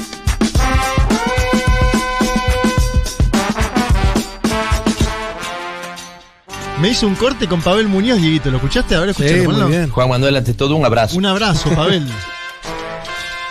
Bueno. em, Leti y Juan, ¿están ahí? Sí, acá estamos. Bien, perfecto. Bueno, eh, si les parece, cuéntenos un poquito, vayamos, vayamos metiéndonos eh, un poco más en profundidad en el contexto de Chile. Huelga, tal vez decirlo, pero eh, se está votando en estos momentos. Eh, primera vuelta presidencial en un escenario uno diría polarizado, pero al mismo tiempo medio fragmentado, medio incierto, las encuestas que empiezan a dar números raros, el miedo a que Cast sea quien gane estas elecciones, por lo menos en la primera vuelta, con cuánta distancia, el voto a Boric. Quieren dibujar un panorama eh, más político. Eh, y, después volvemos también a la cuestión cotidiana, lo que ustedes vieron en las calles, eh, pero para eh, dar el marco general. eh, ¿Cuál es la situación que tenemos hoy en Chile? Dale, eh, si- de incertidumbre diría yo, porque Sí. si bien las encuestas de hasta hace dos semanas, un poco más de dos semanas, que ya no se publican encuestas acá en territorio chileno, o sea que está prohibido, eh, y daban lo que, ven- lo que veníamos diciendo, ¿no? Como favoritos para pasar a la segunda vuelta, Gabriel Boric y José Antonio Caz. Pero como ninguno de los dos mide aproximadamente, o sea, todos miden menos del 30%, esto que vos decías, polarizada, pero en realidad fragmentado también, ¿no? Que nos hacía acordar un poco también al panorama de Perú que, que surgió Pedro Castillo cuando nadie lo esperaba. De hecho, algo me parece muy particular que está pasando es que en las últimas encuestas, uno de los candidatos que más subió, además de, de Kass, por supuesto, fue Franco Parisi, que es ese candidato que ni siquiera está en territorio chileno. Está en Estados Unidos, ¿no? tiene- Está en Estados Unidos, tiene residencia allá. Sí. eh, dijo que no va a venir ni siquiera, o sea, ni siquiera, siquiera está gobernar. Ni siquiera si gana. No, de hecho, si, si él llega a estar acá, lo meten preso porque tiene Claro. un tema de manutención. Ah. Dicen que no quiere volver por ese tema. Eh, él lo que dijo es que dio positivo en el test de COVID y que por eso no pudo venir para estar en la elección. Pero hizo toda la campaña por Zoom y sin embargo creció en las encuestas. De hecho, hasta escuchaba a, a varios que te- temían que pueda llegar a pasar incluso hasta segunda vuelta. Mm. O sea, a ese nivel de de incertidumbre. incertidumbre. O sea, medio, claro. medio peruanizada las elecciones, ¿no? Digo, Sí, cuando digo ah, peruanizado, a esa, esa primera vuelta donde eh, eh, la, la- Castillo sorprende, pero ¿cuánto tuvo? ¿14%? ¿no? Sí. O 18, Sí. no, sé, no sé. No, Eh, 19, 19. pero y de, de eso todos para abajo. Digo, no, no sé si va a ser tan así, pero, ¿no? Una cosa donde medio puede. el- Bueno, al mismo tiempo, y yo creo Sí. que esto es parte también de un poco lo que decía Leti, de, de lo abierto que está, vos escuchás argumentos que te dicen Boric va a arrasar. A arrasar. Te explican por qué. Sí, arrasar en el sentido de no, no ganar en primera vuelta, pero que le va, que va a sacar más de 30 puntos Claro. y podía sacar 40. Ajá. Eh, el día, por ejemplo, hay un, un académico que decía que en general las municipales en Chile siempre predicen lo que va a pasar en las presidenciales. ¿no? Y si vos ves municipales, a la izquierda le fue muy bien. Sí. Tuviste además el plebiscito donde la prueba saca 80%. Mm. ¿no? Y, y- y te dicen también que Cas, dicen también que las encuestas en términos metodológicos son bastante flojas, o sea, no solamente hay poca confianza histórica en las encuestas, sino que en este ciclo son particularmente débiles, dicen algunos, dicen Sí. también que está demasiado inflado, entonces te dicen, esto acá vas a ver que a Boric le va a ir mejor. Y vos escuchás el argumento y claro, es plausible, digo, Mm. podría pasar. Pero también podría pasar Lo lo, contrario. contrario. Podría pasar que, que Cas pase. De hecho, también un poco lo comentamos con Leti los, primera- los primeros días eh, y también caminamos junto a la calle y ahí uno veía que, que, que Cas, digo, tiene. O sea, hay un voto Cast eh, que, que no es vergonzante incluso, ¿no? Mucha gente que, que te lo dice de frente. Exacto. Eh, y que también recorriendo las calles, yo creo que esto tiene más que ver con, con- con lo que nos encontramos de Chile, una ciudad, Santiago, una ciudad eh, que está totalmente transformada, o sea, está totalmente pintada en, en todas las en todas calles, está vallada, está sitiada, y hay protestas todas las semanas, ¿no? Mm. Con, con menos de 100 personas, pero protestas donde siempre se termina picando con carabineros.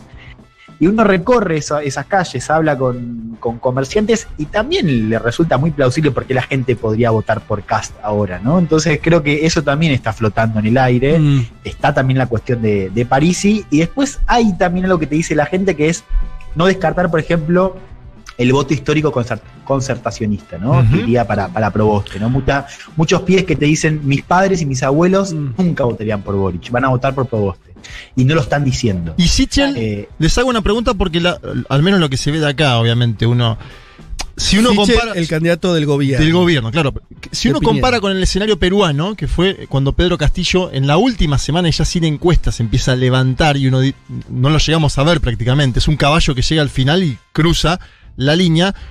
Yo estoy me cuesta hacer la comparativa linealmente, pero veo una última semana buena de Sichel en el debate, sobre todo un debate donde Cast estuvo flojo, el debate del día lunes, el último, y después un Sichel bastante más confiado en términos de eh, la opinión pública. ¿Esto puede, ustedes ven que, que- puede llegar a crecer en, en el último tramo o, o es difícil?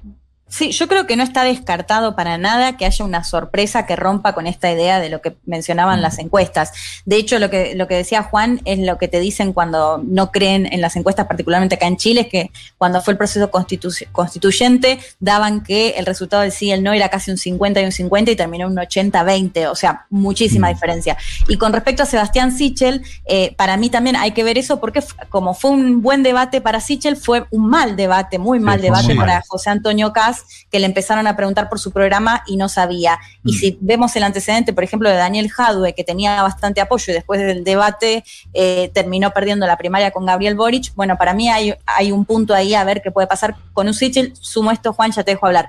Que de hecho lo, lo vi recién a Sichel porque fui al centro de votación donde estaba y él dijo eh, literalmente que hay un voto, eh, hay una mayoría silenciosa de chilenos que vota contra la polarización. Es decir, apuntando a que va a pasar a segunda vuelta con este voto que, como mencionaba Juan, quizás es más silencioso, pero puede llegar a votar a, bueno, tanto a Sichel como a Yasna Proboste.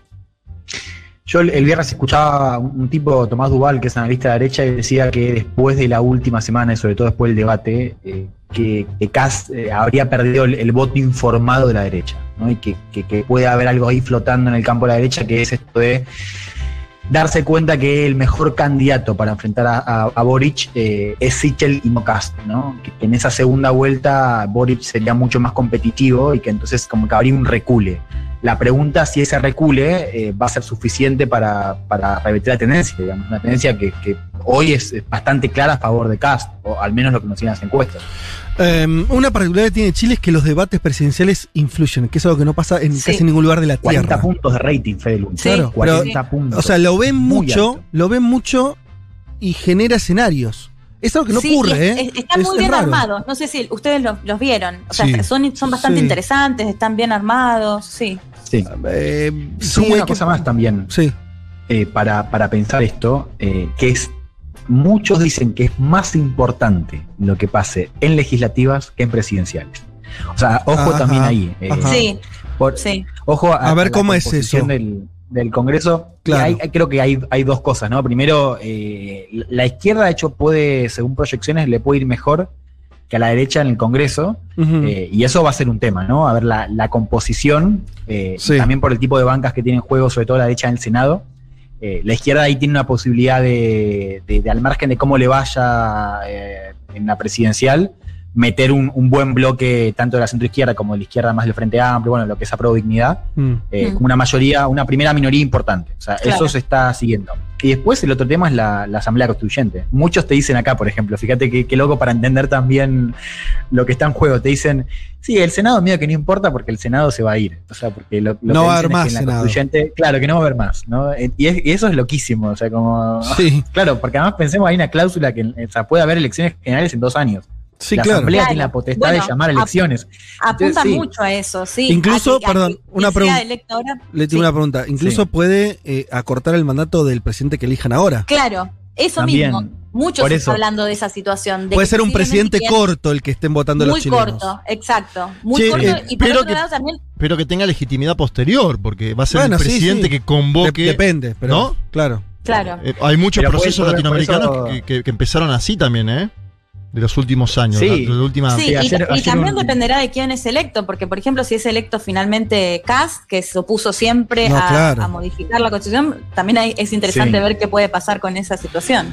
Eh, Ayer un- un- una, una cosita, un le- frente- les leo un mensaje. eh, Nico, socio de Chile. ¿eh? Nico, un socio de Chile, preparándome para salir a votar, nos escribe. eh, nos promete una foto al respecto. Dice, no hay afiches, aclara esto, A ver, por a ir ver. mejorando la A información, ver. por una regulación que se hizo hace algunos años. No dice más que esto, pero tal vez lo que ustedes ven de ausencia de afiches tenga que ver con algo más eh, Institucional. institucional. Um, y No, pero igual, digo, da la pauta de. Vos cuando est- estás en un país que está lleno de afiches y las caras, eh, te da la pauta de que estás en un momento electoral. Acá en la calle, al, no ver afiches, digo, sea Claro, una claro. cuestión Le, le- le baja, digamos, decís, ¿no? el, el clima. Dice, Sí, con todo el cariño que les tengo, ¿cómo van a comparar el vino chileno? ¿Eh? No, claro, No. es incomparable, es mucho mejor el mendocino. ayer Sí. me la misma. Es muy rico me- el vino chileno. No sé qué dijeron ustedes.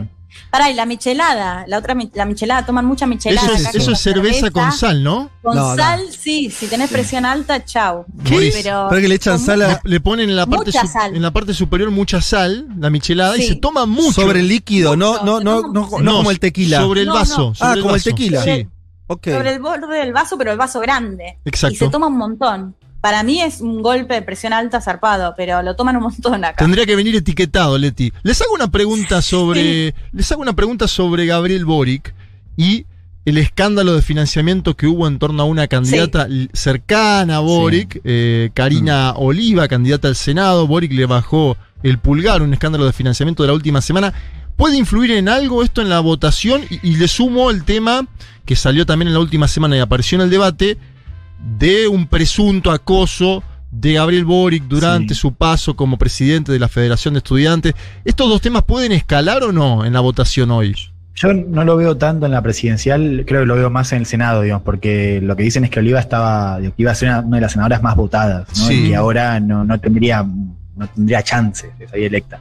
Yo creo que el impacto más fuerte va a estar ahí, a ver cómo, cómo impacta en la distribución de bancas. No, no lo rastreo en la cuestión presidencial, no sé si Leti tiene otra, otra mirada. Y es la gran pregunta. Recordemos un poco lo que pasó, que Karina Oliva parte de Comunes, era un partido coalición, digamos, con apruebo dignidad de, de cara a la elección de este domingo. Digo, más allá de que ella se presentaba como se presenta como candidata a senadora, era parte de la coalición que, que también representa a Boric. Y lo que pasó fue que se, se descubrió, o, publicaron al menos, que les había, les había pagado un, dinero muy, millonario, no sé, no lo puedo transcribir ahora en- de pesos chilenos a pesos argentinos, a quienes habían as- asesorado en su campaña anterior de la gobernación. Entonces esto los golpea muy fuerte porque parte del discurso de Boric es, bueno, basta de corrupción o terminamos con, la, con las cuestiones de la vieja política. Entonces mediáticamente golpeó un montón esta semana. Juan fue el tema acá, el, el tema de Oliva. Pero lo que hizo Boric rápidamente fue eh, salir a distanciarse, incluso parte de, de Apruebo Dignidad pidieron no votar por ella directamente este claro. domingo Sí, y Boric sí, salió un poco sí. en esa línea. Pero después lo que pasó fue que allanaron con armas y toda una cuestión así bastante violenta eh, el, el- el- el La sede. La sede común. partido, digamos, comune, la sede, no me salía la sede, y bueno, y esto generó que, que Boric salga a cuestionar y, a- y claramente decir que esto había sido un acto político a dos días de eh, sí. la votación. Eh, les leo que mm, Boric ganó en Corea del Sur y en Japón, según reportan. Sí, Sí. y bien. pero escuchen Sí. esta, Que Nueva Kass Zelanda ganó, sí. habría ganado en China. Sí. Ah. Chupate esa mandarina. Eh, en Japón, el candidato Artés, que es el candidato de ultra izquierda, sacó un 5%. Japón, bastante. Pero hay que decir que el voto en el exterior chileno es bastante más progresista. De hecho, me acuerdo que en el 2017 ganó Beatriz Sánchez. ¿Se acuerdan que era también la Sí. tercera? Bueno, de hecho, Beatriz Sánchez está ahora con, con Boric. ¿Será una secuela de la, de la, del exilio de, de los años de parte Pinochet? seguramente. Estoy, arriesgando, Parte. no tengo idea, pero. Sí, eh, no, seguramente parte sí. Y más, eh, un poco más en serio, vocero del gobierno dice: los reportes que tenemos eh, hablan de una buena participación. Esto un poco lo- reforzando lo que decían ustedes. eh, eh, Sí. Jaime Bellolio dijo sí, eso. Sí. Hmm. No sé cuán alta va a ser. O sea, yo veo gente, veo que, que la gente, uno pregunta y ve más gente que antes, hay que ver también el tema del protocolo, Mm. pero no sé cuánto, cuánta gente, de hecho, hay que ver si pasa el 50%. Eh, Claro. Así mi, mi, mi, mi proyección es que no, digamos, Ajá. hablando con la gente de acá. Eh, O sea, también 40 y pico pensás vos. Chile, Chile nunca votó tanto como No. este año. Eh, Claro. Tantas veces es la decís. quinta elección. Sí. Claro, sí, es un ciclo eh, ya con, con bastante, sí, mucha gente que llega desgastado o, o no piensa ir a votar. Y en general, y esto está bueno para, para recordarlo, A ver, el plebiscito tuvo en términos de, cantidad de votantes, fue el proceso electoral más, más eh, abultado en la historia de Chile, digo, en términos de participación. Ahora, los porcentajes siguen estando rozando el 50%. Ujú. Eh, eh, la, la última no pasó el 40%. Entonces, eso también vale la pena recordar Sí. de cara al futuro, ¿no? De, de- de- de lo que va a ser gobernar este país, al margen de si gana Boric, si gana Cast o, o quien sea. Esta ¿no? O sea, sería. sigue habiendo mucha gente que no está yendo a votar. Esta sería la cuarta elección en pandemia en Chile y vamos camino a la quinta en diciembre, ¿no? Porque tuvimos el año pasado la que votó la constituyente. Este mismo año la que votó los miembros de la constituyente. Y este mismo año también la de gobernadores. Y primarias. Si Exacto. contás primarias, Claro. eh, claro, si primarias. Sumando es- las es una pri- más, pero sí. Sumando primarias a- sería a- la quinta, ¿no? Sí, Sí. y además todas como bastante históricas, ¿no? Porque gobernadores tampoco era la primera vez que se elegía ese cargo, que no estaba antes, bueno, el proceso constitucional, digo, todo bastante histórico también, digo, son- no son una elección más o no fueron una elección más. Mm. Eh, estaba viendo acá, se encontraba, porque me sorprendió lo que había dicho Leti y venezolanos votando por Cast. A ver. ¿Pero ellos pueden votar en las presidenciales? Me llama Bueno, la atención. sí. Por ejemplo, el del Uber, el del Uber no podía votar, pese que hacía ya cinco años que estaba acá, Claro. eh, pero él me decía que sí votaría por Cast y, por ejemplo, los A diputados podrían, me parece. Un local de sushi sí ya puede votar. Ah, mira. ¿Qué decías, Leti? años ¿Cómo, Sí. cómo? Lo del sushi no, no, no, no entendí. Que, es, que, que es- que él sí ya podía votar.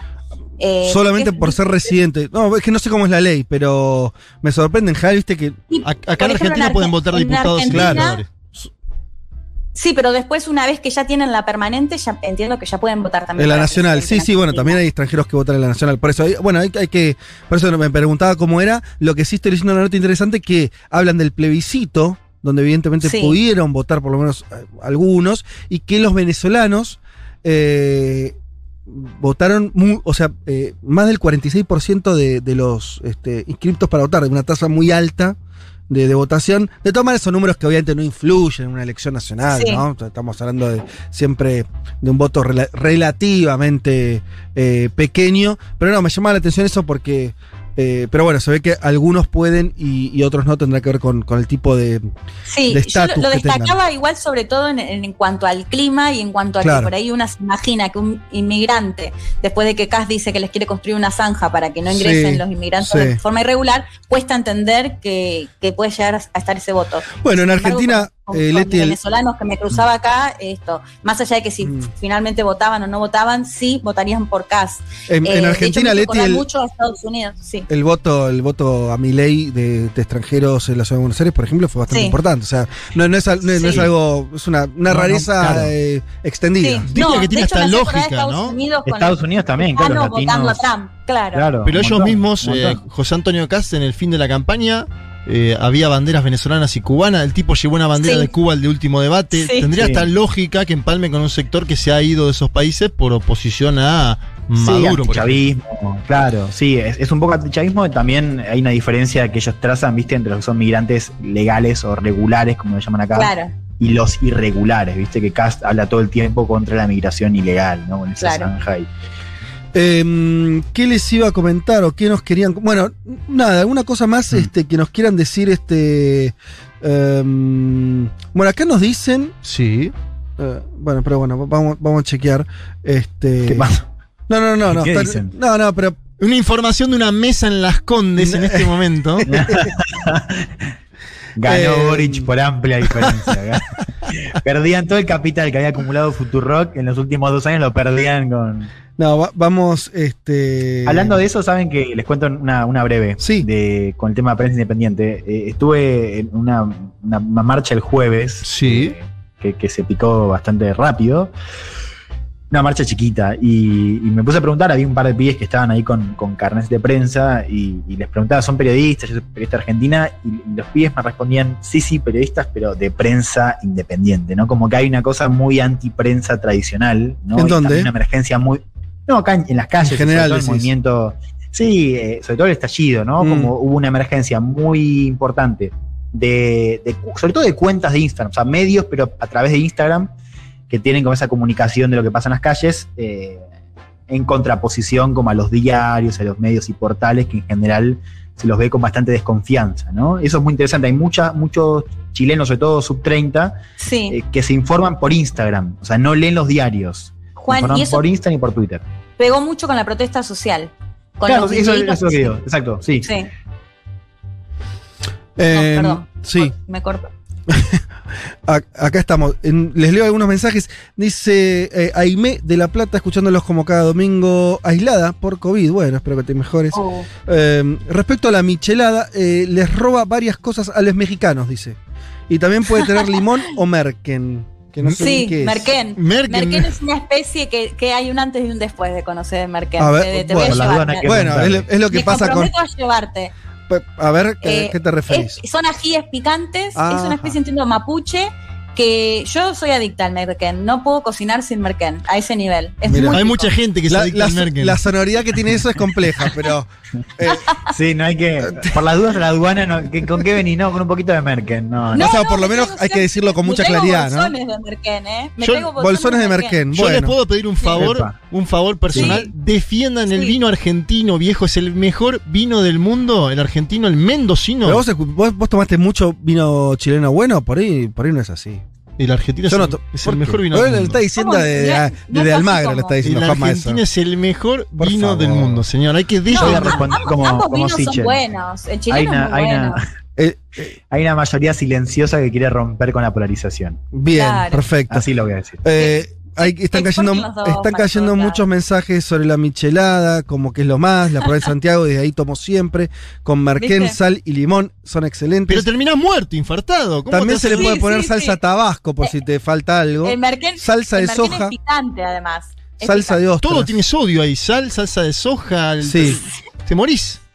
Sí, No recomendado para etiquetado, funcionar. etiquetado frontal. Em, nos aclaran acá, bueno, por ahí no fuimos claros, hablando de Argentina, que los extranjeros con residencia permanente no pueden votar para elegir cargos nacionales, solo provinciales, locales eh, y demás. Sí, claro, acá es, es así. eh, teníamos la duda eh, de cómo, cómo regía en, en Chile esa cuestión. Eh, dale, dale, dale. Y. ¿Qué más iba a comentarles? Teníamos. Ah, se me fue. Yo tenía un lindo mensaje. eh, algún otro de Chile. Bueno. Ah, hay alguien acá yendo a votar. Para, lo quiero encontrar porque eh, nos envió un saludo. Mira, acá escuchándolos en el bus eh, hace una hora intentando entrar a Santiago. Saludos, Oh. Ana. Mira. Y la imagen que muestra es de una autopista, un camino bastante colapsado. No sé si de, de gente que está yendo a votar desde. ah, No sé. eh, o si siempre los fines de semana es así el O gente tránsito. que viene de Valparaíso, que va hacia Valparaíso. Vaya uno a saber. Pero se ve un, tráfico intenso. Bueno, Leti, Juan, eh, se quedan para lo que sigue el programa. Nos actualiza lo que tenga que ver con Chile, si hay algún movimiento, eh, no sé, de, algún tipo en estos momentos. ¿Qué van a hacer ahora? Díganos cómo continúa. Después de las 3 de la tarde se van de vuelta a caminar las calles, ya tienen decidido dónde van a ver los resultados. ¿Qué- ¿Cómo, cómo terminan su día? Eh, yo estoy cubriendo para C5, así que me voy a ir a los comandos. Desde Ajá. ahí voy a salir. Muy bien. Así que ¿Te vas a, a- a los com- a un comando o a, o a- o a los dos? me gustaría, me gustaría ir al de Cast eh, y al de Boric y posiblemente también un ratito al de Sichel. Pero bueno, todo también va a depender de cómo vayan dando los datos, ¿no? Porque por ahí hay alguna sorpresa y vamos al de Yasna Proboste, no sé. O al de Parisi, que no, no está. Elman. Eh, yo me junto con unos militantes de, de Boric. A tomar michelada. Pero qué lindo plan. Eh, bien, Sí, o sea, sí, una, me una compraron casa. Fernet.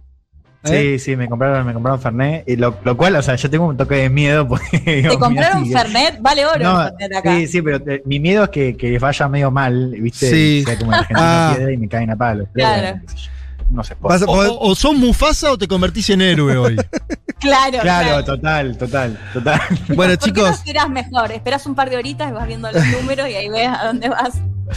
eh, chicos, vamos a ir eh, conversando hasta las 3 de la tarde también eh, de Chile y, y- y nada, y ya quedan eh, enganchados para el resto del programa. ¿De cómo nos salimos acá? ¿Vamos a escuchar a Espineta? ¿No? Ah, tanda, bueno, dale, una tanda y volvemos. Un mundo de sensaciones. Un programa que explica el día a día del mundo mientras espera que se desate una revolución en serio. Como Dios manda.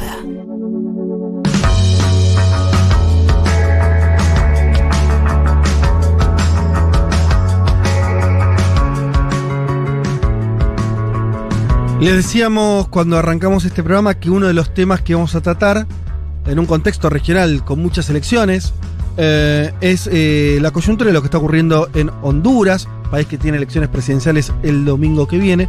Y para hablar en profundidad de lo que está ocurriendo en este país centroamericano, estamos en comunicación con Manuel Zelaya Rosales, expresidente de Honduras entre el 2006 y 2009. Eh, Celaya lo saluda Federico Vázquez desde Buenos Aires. ¿Qué tal? ¿Qué tal? ¿Cómo está? Mucho gusto. Bueno, un placer enorme conversar con usted. Muchísimas gracias por darnos unos minutos para, para que el público, sobre todo argentino, eh, se entere de lo que está ocurriendo en Honduras, una coyuntura política totalmente central. Y para ir directamente, si le parece la coyuntura, una, una forma de, de, encarar el tema es que tal vez en siete días eh, el partido eh, libre, del cual usted forma parte, eh, la candidata a presidenta Xiomara Castro, su eh, compañera, además eh, gane las elecciones. Esto al mismo no sé lo que se habla en la prensa internacional, lo que dicen la, las encuestas, eh, y sería un vuelco político tremendo. Tal vez cerraría, digamos usted es así, lo que se abrió en el 2009 cuando a usted le da un golpe de Estado. Sí, buenos días para todos sus oyentes en Argentina y en otras partes del mundo. Mire, aquí en Honduras se aplica un, un modelo de administración del Estado que es muy conocido pues en diferentes partes del mundo, es el, el modelo de neoliberal donde privatizan todas las empresas, donde todo lo hacen negocios, todo lo hacen dinero. Y además donde se pierde mucho por la globalización económica, la soberanía nacional, la independencia y al mismo tiempo el famoso concepto del derrame económico que se planteó desde el capitalismo de, de los primeros siglos por los grandes los grandes ideólogos y constructores del capitalismo nunca se dio. El pueblo está más empobrecido todos los días. La deuda interna y externa es exorbitante, ha crecido en los últimos 10 años, ha crecido 600 veces la deuda. O sea, mm. cuando a mí me sacaron la deuda era 3 mil millones de dólares y sí. hoy son 16 mil millones de dólares y, y, no se ha contabilizado todavía lo de este año, o sea que va a subir a, a más de 16 mil millones de dólares, ya significa el 50% de los ingresos fiscales al año. Entonces este país ya es, es, es de los banqueros, mm. es del sistema financiero de, de Wall Street, ya no, ya no es de los hondureños por el nivel de saqueo, de despojo y explotación que se ha aplicado con ese modelo la única ventana, la única ventana que este sistema de democracia liberal impuesta a través de golpes de Estado y de fraudes, la única ventana que te dejan para el pueblo es un día cada cuatro años donde te ponen una papeleta enfrente con fotos mm. que se llama ejercicio electoral para que la gente decida. Y esa es, esa es una ventana que estamos aprovechando mm. con el pueblo entero con el pueblo hondureño. Y en esta ocasión que hay una ventaja en las encuestas arriba de 15, 16 puntos de la candidata de la oposición, de la candidata de la alianza de oposición, porque se ha construido una alianza de, opositores. Eh, creo que hay una gran posibilidad de que haya un cambio pacífico, democrático, pero un cambio importante para el desarrollo del país. Eso es lo que estamos esperando el próximo domingo. Sí hay peligros que ciernen sobre la elección. Ajá.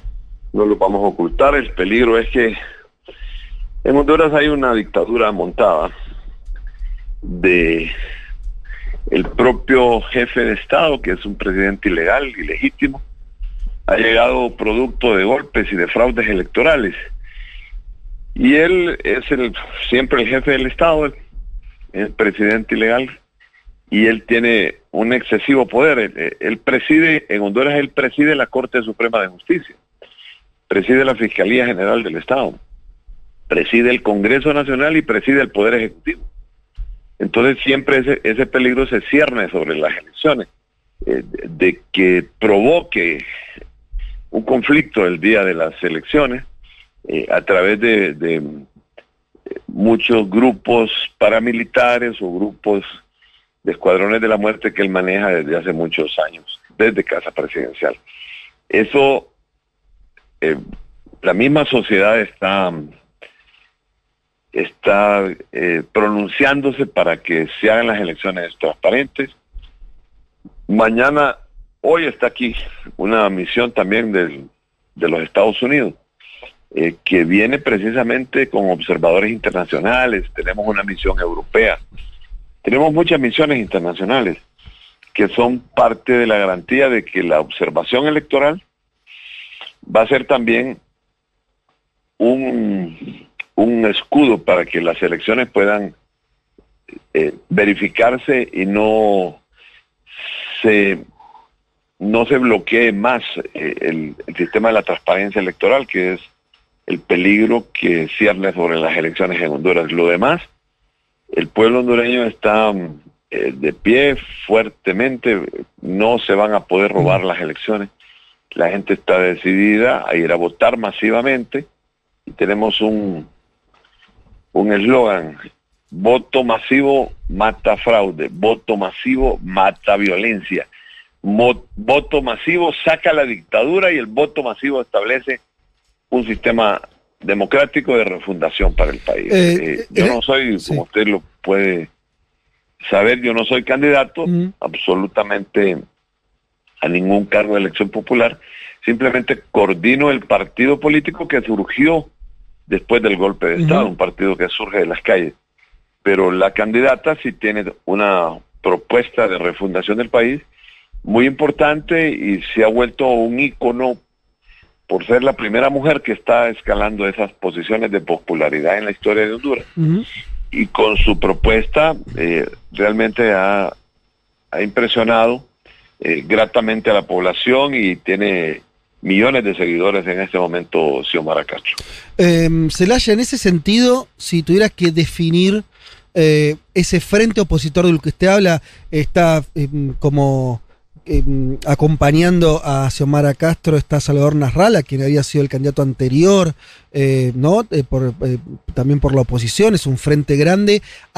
La calificación sería, es un frente su característica sea de izquierda, es progresista, es más, más amplio aún, se, es va a ser un gobierno eh, moderado o va a buscar transformaciones grandes, se habla de un cambio constituyente. ¿Cómo lo podría definir ideológicamente, digamos?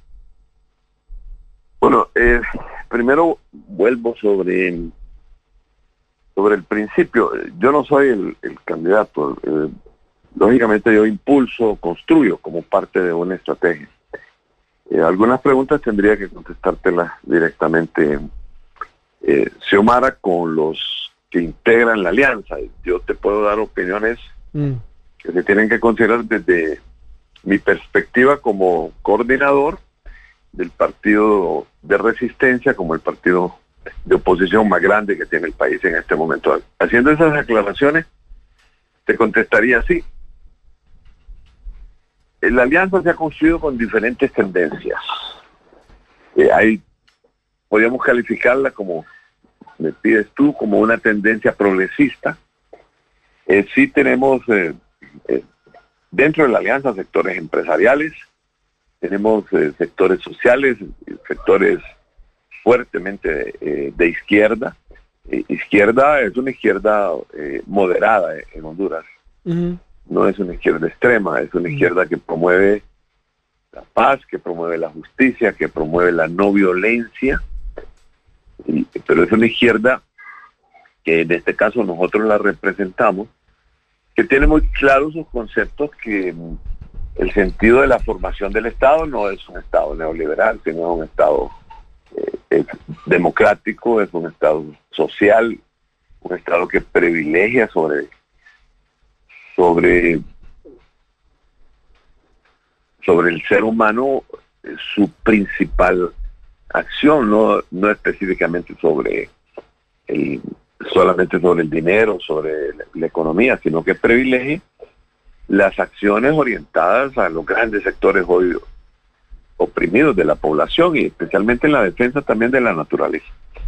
Nosotros eh, sí creemos, y con esto podría concluir esta pregunta tuya, que las alianzas no se hacen entre, entre pares, las alianzas se hacen entre grupos dispares y se buscan puntos de coincidencia. Entonces hay varios puntos de coincidencia, solo te voy a mencionar tres que son los más importantes, en los que está coincidiendo la mayor parte del pueblo hondureño, que es ahí donde se ampara el resultado positivo que tenemos para el próximo domingo. Primero, hay montado una dictadura en el país. La dictadura está implicada directamente en, en los mayores ac- actos de saqueo, despojo y corrupción de la historia de, de Honduras, son actos evidentes. Hay implicaciones también en narcotráfico que los ha hecho el, la mismo, el mismo Estados Unidos. Adicionalmente, como punto, punto de coyuntura, para sacar la dictadura es necesario la unidad popular. Es necesario para sacar la dictadura eh, la, la alianza directamente con los sectores progresistas del país para iniciar una época de prosperidad y una época de, de justicia para el país. El tercer concepto, claro, es el concepto del, del, del- del manejo del sistema republicano. En Honduras se ha, se ha perdido el sistema republicano. Y el sistema republicano nace de que haya un sistema de justicia imparcial e independiente. Aquí el sistema de justicia está totalmente apegado a intereses particulares, a intereses económicos o a intereses políticos y a intereses de quien tiene más galío traga más pinol, una expresión nicaragüense muy conocida. Entonces nosotros tenemos en este sentido puntos de coincidencia de diferentes sectores de la población. Entonces, por eso se ha podido construir una alianza sobre esos puntos de coincidencia. Celaya, ¿cómo está? Lo saluda Juan Manuel Carg. Em, le, pregunto en concreto cómo están pensando el día después de la elección, le diría, porque eh, me imagino que es un escenario hipotético, ustedes ganando ya, eh, según las encuestas, que esto también hay que decirlo, por 15, 20 puntos de distancia, hay muchos que descuentan la victoria de ustedes. Ahora, ¿ustedes tienen algún involucramiento de los Estados Unidos de América en condicionar eh, las semanas posteriores a la elección? Por ejemplo, teniendo el antecedente de lo que pasó este mismo año en Perú, eh, porque usted a la vez nos dice que es una dictadura lo que se vive en Honduras. Entonces, ¿cómo se le gana en las urnas a esa dictadura y cómo se hace para construir después el camino democrático para que ustedes se asienten en el gobierno? Bueno, se ha coincidido, primero, te saludo, Jos- Juan Manuel Carlos, sabía que estabas en cabina, un abrazo muy fuerte para ti, y mi admiración permanente, siempre leo tus comentarios en las redes y, y- y tienes aquí basta- bastantes seguidores en Honduras, así que un saludo fraterno. Un para ti. abrazo. Eh, tú me dices un día después de la elección, mira, el actual gobierno, como expresé que es un gobierno ilegal, durante todos estos meses, durante todos estos meses, ha estado en un boicot total, completo, evidente y vergonzoso contra las elecciones. Pero hay una diferencia al 2007 y al 2013. La diferencia es que nosotros ahora, como partido político, estamos en los organismos electorales. Los organismos electorales en Honduras, los, todos los organismos, los integran tres partidos. El partido de gobierno es sumamente autoritario. El partido liberal, que fue el, el partido con que yo llegué a la presidencia de la República, tengo muchos y buenos amigos en ese partido, pero hay un sector de ese partido que siempre ha estado apegado también al partido de gobierno. Y el partido nuestro, que es el partido del pueblo, el Partido Popular que surgió después del golpe de Estado, un partido que tiene apenas nueve años. Ese partido, eh, los tres partidos integramos los organismos electorales, entonces ya ahora eh, estamos adentro del dinosaurio y, y ya podemos conocer sus podemos conocer su, su interior, entonces sus entrañas, como dicen. En ese sentido, no, no es tan fácil que ellos puedan eh, montar, aunque lo tengan previsto, un fraude electoral en ninguna de las instancias del país, ni en la mesa electoral, ni en el transporte, ni en, ni en la conducción. También tenemos, tenemos um, algunos, algunas aprehensiones. Por ejemplo, en este momento el gobierno trata, trata, intenta. No sé si lo va a conseguir al final, porque ha sido un boicot. Boicotearon la ley, boicotearon el presupuesto, boicotearon la unidad de la oposición, han, intentado organizar grupos de choque en, las urnas, todo eso hemos ido desmontándolo poco a poco, desmontándolo con la misma sociedad y con, el, y con muchas instituciones del Estado. Estamos depositando ahorita confianza, eh, incluyendo en las Fuerzas Armadas, que son garantes de, del proceso, en la policía. Tenemos muchos contactos en ese sentido. Y eh, eh, tú mencionabas el gobierno americano. Mire, el, el único, digamos, el principal peligro que se cierne sobre el día domingo es que se está intentando de parte del gobierno, de parte de la dictadura, se está intentando anular la transmisión preliminar de resultados para que no se conozcan los resultados el día de las elecciones, en la noche de las elecciones. Pero tenemos otros instrumentos que son instrumentos de que, están eh, superando ese problema. Eh, por ejemplo, al día de hoy todavía faltan 2.900 escanes. Están en California y nos están avisando que vienen hasta el miércoles, imagínate tres días antes de las elecciones y todavía faltan aparatos que se van a colocar en las urnas. Son 18.367 urnas las que se colocan en todo el país. Pero desde ahí ya tenemos un porcentaje que lógicamente esperamos que se resuelva en las próximas horas. Eh, eh, los Estados Unidos están interesados en que hayan elecciones eh, transparentes y elecciones eh, que respete la voluntad popular. Esa es la esa, algunas de las diferencias, porque en el pasado no siempre fue así. Tú conoces cómo opera eh, la, política de Estados Unidos, de que siempre hay grupos eh, dentro de Washington que no coinciden muchas veces con las políticas del mismo gobierno y se dedican a, a, hacer otras acciones diferentes. Pero en este caso, la misión que está llegando del esta semana es una misión bastante importante que viene precisamente bajo ese concepto de, que se realicen las elecciones y que las elecciones respeten el resultado. Eh, tenemos un grado de confianza y de optimismo bastante mm. fuerte y les menciono los peligros porque ahí están los peligros y el principal peligro es que el que representa en forma arbitraria el Estado hondureño ha cambiado las leyes, controla el presupuesto de las elecciones y tiene todavía mucha influencia, aunque todos los días está perdiendo, lógicamente, poder. Faltan siete días. Cada día el, que preside la dictadura, cada día es menos dictador, porque cada día eh, se aproxima el día, esa ventana que te deja el modelo neoliberal la democracia liberal para que el pueblo se exprese. Entonces estamos a un momento de, expresión de la soberanía del país y la expresión del pueblo en el país. Clarísimo el panorama que, nos pinta Manuel eh, Zelaya, expresidente de Honduras, eh, coordinador eh, del, del, partido, del principal partido de oposición de ese país, que llega con muy buenas chances entonces de un triunfo electoral en nada más que siete días. Desde acá, desde Argentina, le mandamos un abrazo, un saludo y la expectativa de que esas elecciones sean limpias, como usted bien eh, decía, transparentes y que, que el pueblo se pueda expresar después de muchos años y de toda la, la coyuntura que repasamos acá, que, que comenzó con ese golpe nefasto que le hicieron en el 2009.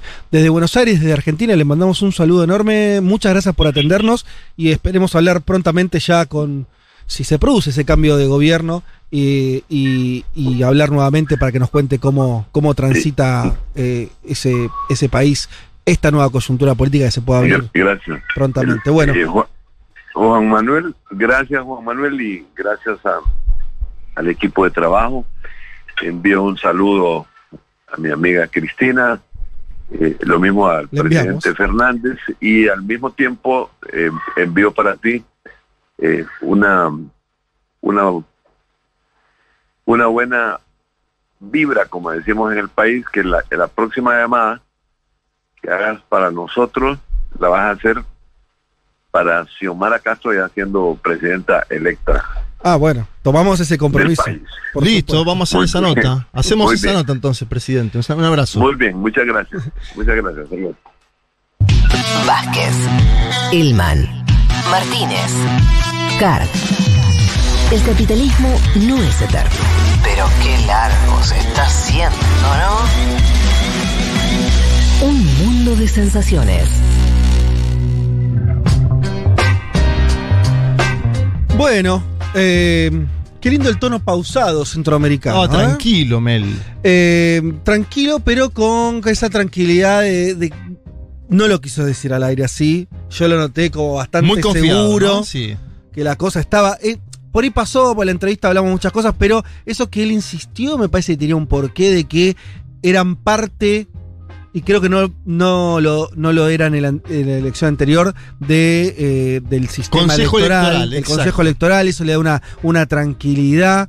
eh, me- Tienen asientos ahí, digamos. muy confiado de los números que le dan eh, muy bien a- al Partido Libre, a la candidatura de, de su mujer, de Y Xiomara con Castro. optimismo de la misión de Estados Unidos, ¿viste que dijo? Vienen Sí. con el concepto de que se hagan las elecciones y que se valide, salga lo que salga. Eso Ya habrá que- tiempo para presionar después por parte de Estados Unidos, porque siempre tienen la posibilidad de hacerlo No, el tema es ese, cómo te condiciona el gobierno a posteriori, ¿no? Che, eh, yo quería decir dos cosas de, de- de Honduras como para completar esto. Bueno, nos dijo que si ganaba, no sé si nos tomó como amuleto de la suerte o qué, dijo que si ganara Xiomara Castro, yo entendí eso, teníamos nota Sí. Asegurada con la dijo, presidenta. Bueno, Está buenísimo. espectacular, ojalá sea así. Sería la primera presidenta mujer de, de ese país. Sí, señor. Eh, Además queda re poquito, o sea que ya puede ser para diciembre la entrevista, si gana. asumen rápido, ¿no? No sé, ahora No, vamos a pero chequear puede cuando, ser antes pero- de asumir. Ah, bueno, Sí, como sí. presidenta electa. No, no, la, muy hay, hay que hacerlo este año, sí, bueno, señor. eh, quería, no, quería contar una cosa Dale. que me pareció muy impresionante y dice mucho, creo, de las dificultades enormes que tienen.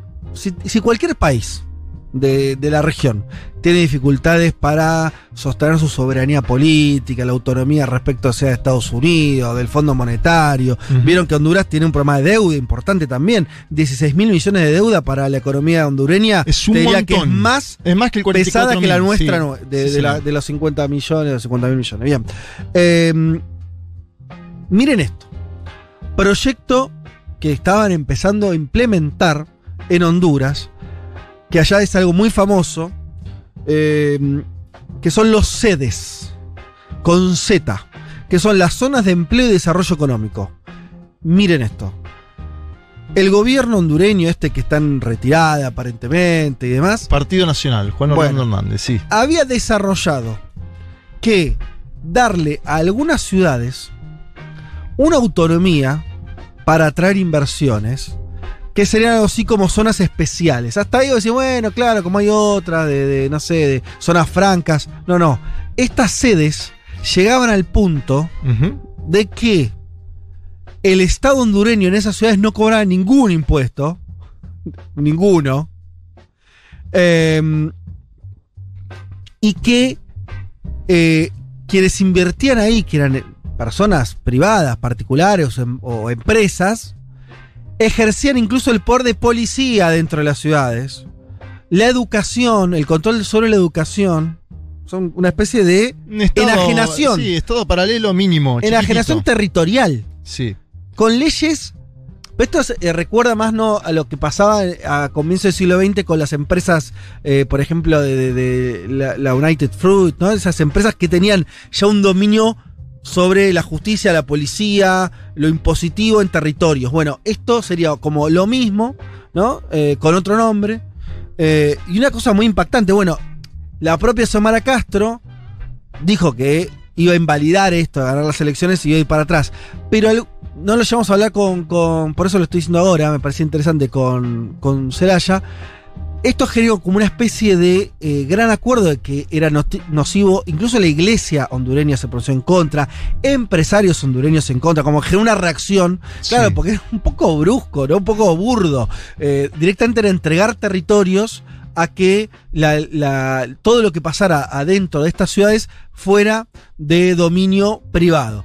A cambio, ¿qué pasaba? Era una promesa de que iban a ser como ciudades eh, nuevas, como, no sí, sé. que iban a generar empleo, etcétera. Bueno, pero directamente enajenando potestades soberanas muy pesadas. La seguridad, la educación, el cobro de impuestos, bueno, ter- territorios que ya no iban a responder eh, eh, prácticamente al, gobierno hondureño. Bueno, veremos, eh, pareciera que si hay un cambio de, de- de gobierno esto no va a ser así, pero vean hasta qué punto llegan los avances eh, para países que además son países que ya sabemos que están muy cercanos, digo, además de muy cercanos a Estados Unidos, con, con, este, eh, donde, donde estas prácticas, sea por, por las empresas, sea por potencias y demás, está, está muy presente. Y el otro dato es que Honduras es un país que no reconoce a China todavía, o sea, que re- más, eh, dicho al revés, que reconoce a Taiwán.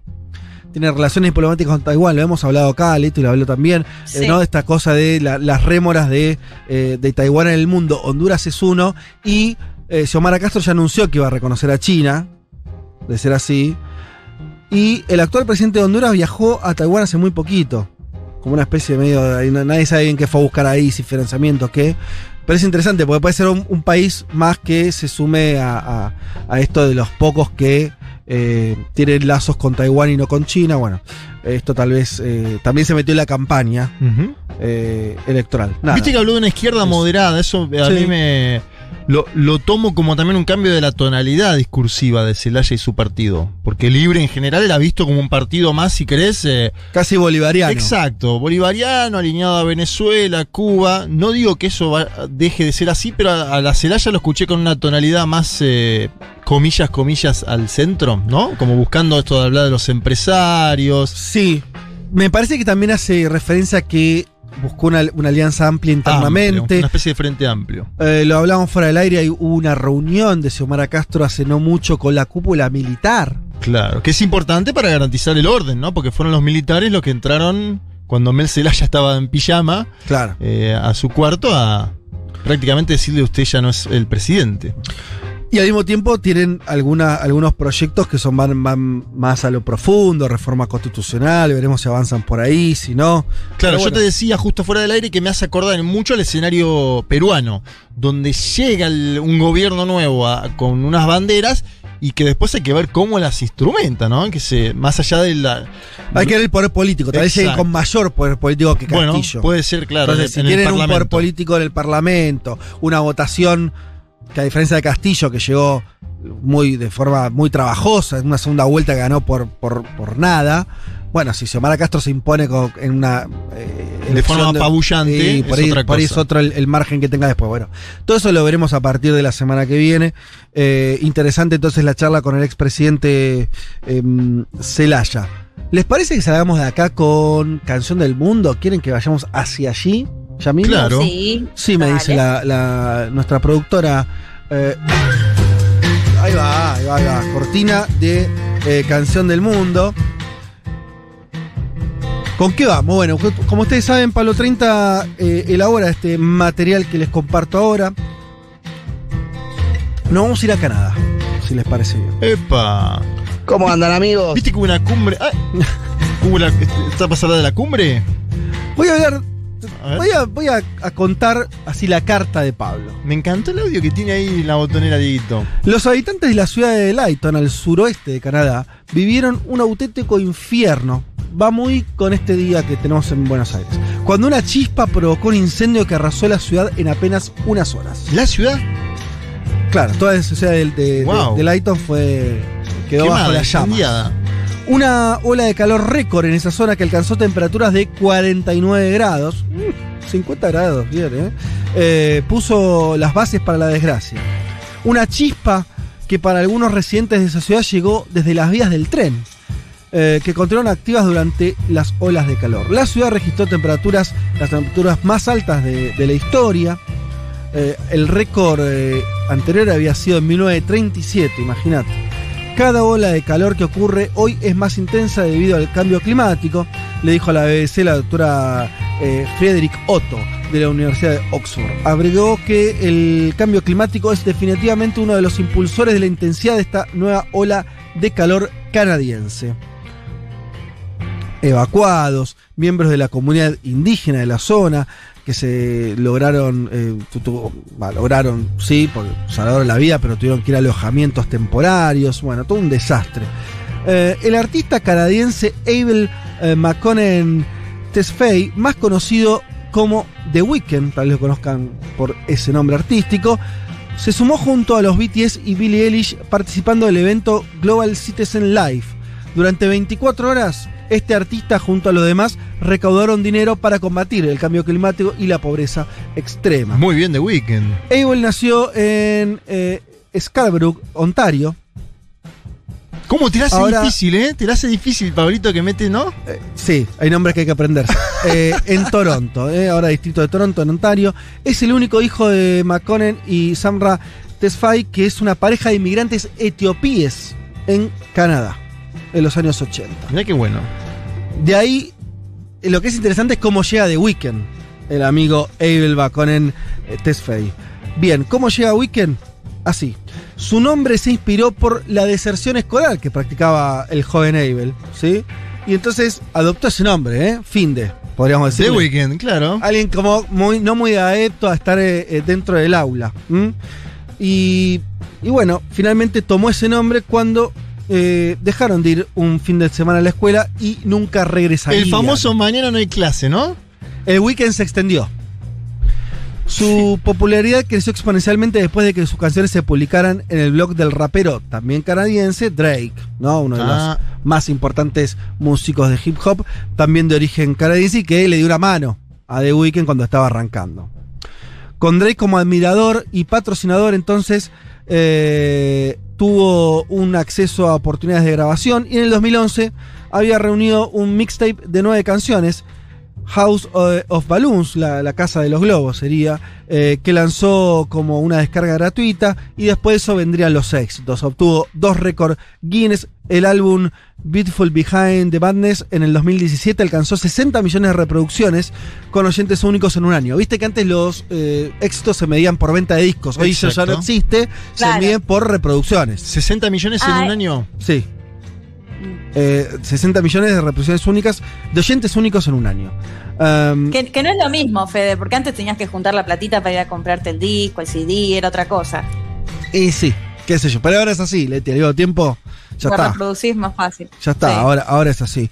Eh, reconocieron que se convirtió en el artista que se mantuvo por semanas consecutivas en el top 10 de las 100 mejores canciones de Billboard. En su canción In the Night del anteúltimo álbum hay un paralelismo con su voz eh, con Michael Jackson y hay una similitud del dramatismo de la historia que cuenta en Billie Jean. Mirá O vos. sea que le fue bien al muchacho no yendo a la escuela, ¿no? Podríamos decir que es un desertor con éxito. Totalmente.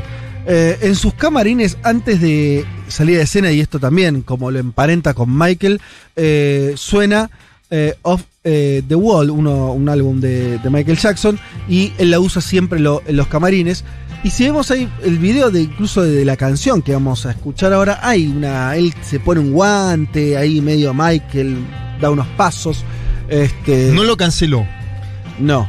Eh, de hecho, me pasó que estaba cuando fui a reproducir, estamos hablando de Blinding Lights, eh, el video. Yo estaba. eh, la tenía Rita cerca. ¿Y? No, y tuve que poner pausa porque el video. Él se lo ve eh, todo, totalmente ensangrentado. Ah, es medio mega polémico. violento el comienzo del, del video, que es él en una noche. ¿Cómo decirlo? Muy de weekend, ¿no? O sea, joda pura. eh, un auto manejando medio chaborra, después lo cagan a piña. Ah. eh, pero se repone. Una cosa ahí. Este. De mucha adrenalina. Lo que vamos a escuchar ahora de este artista canadiense que nos trae Pablo 30 es esta canción, pero en la versión que hizo con Rosalía. Ah, mira qué bueno. Es una canción que todos tenemos en la oreja. Vas a ver, mirá, ponela, dedito. Ahí va. Lights. Haciendo entonces eh, The Weeknd con Rosalía que suena así.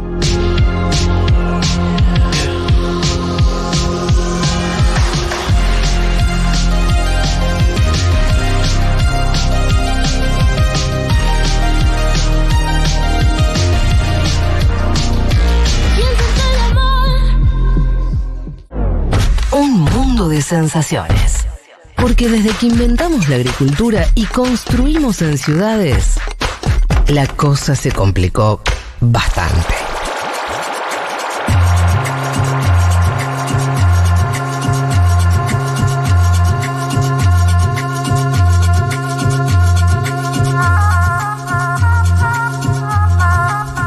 María Julieta Acosta nos dice y manda eh, la prueba que The Weeknd vino a la Argentina cuando estaba de novio con Selena Gómez, una artista pop muy conocida, eh, y lo fotografiaron con un Macri gato de fondo.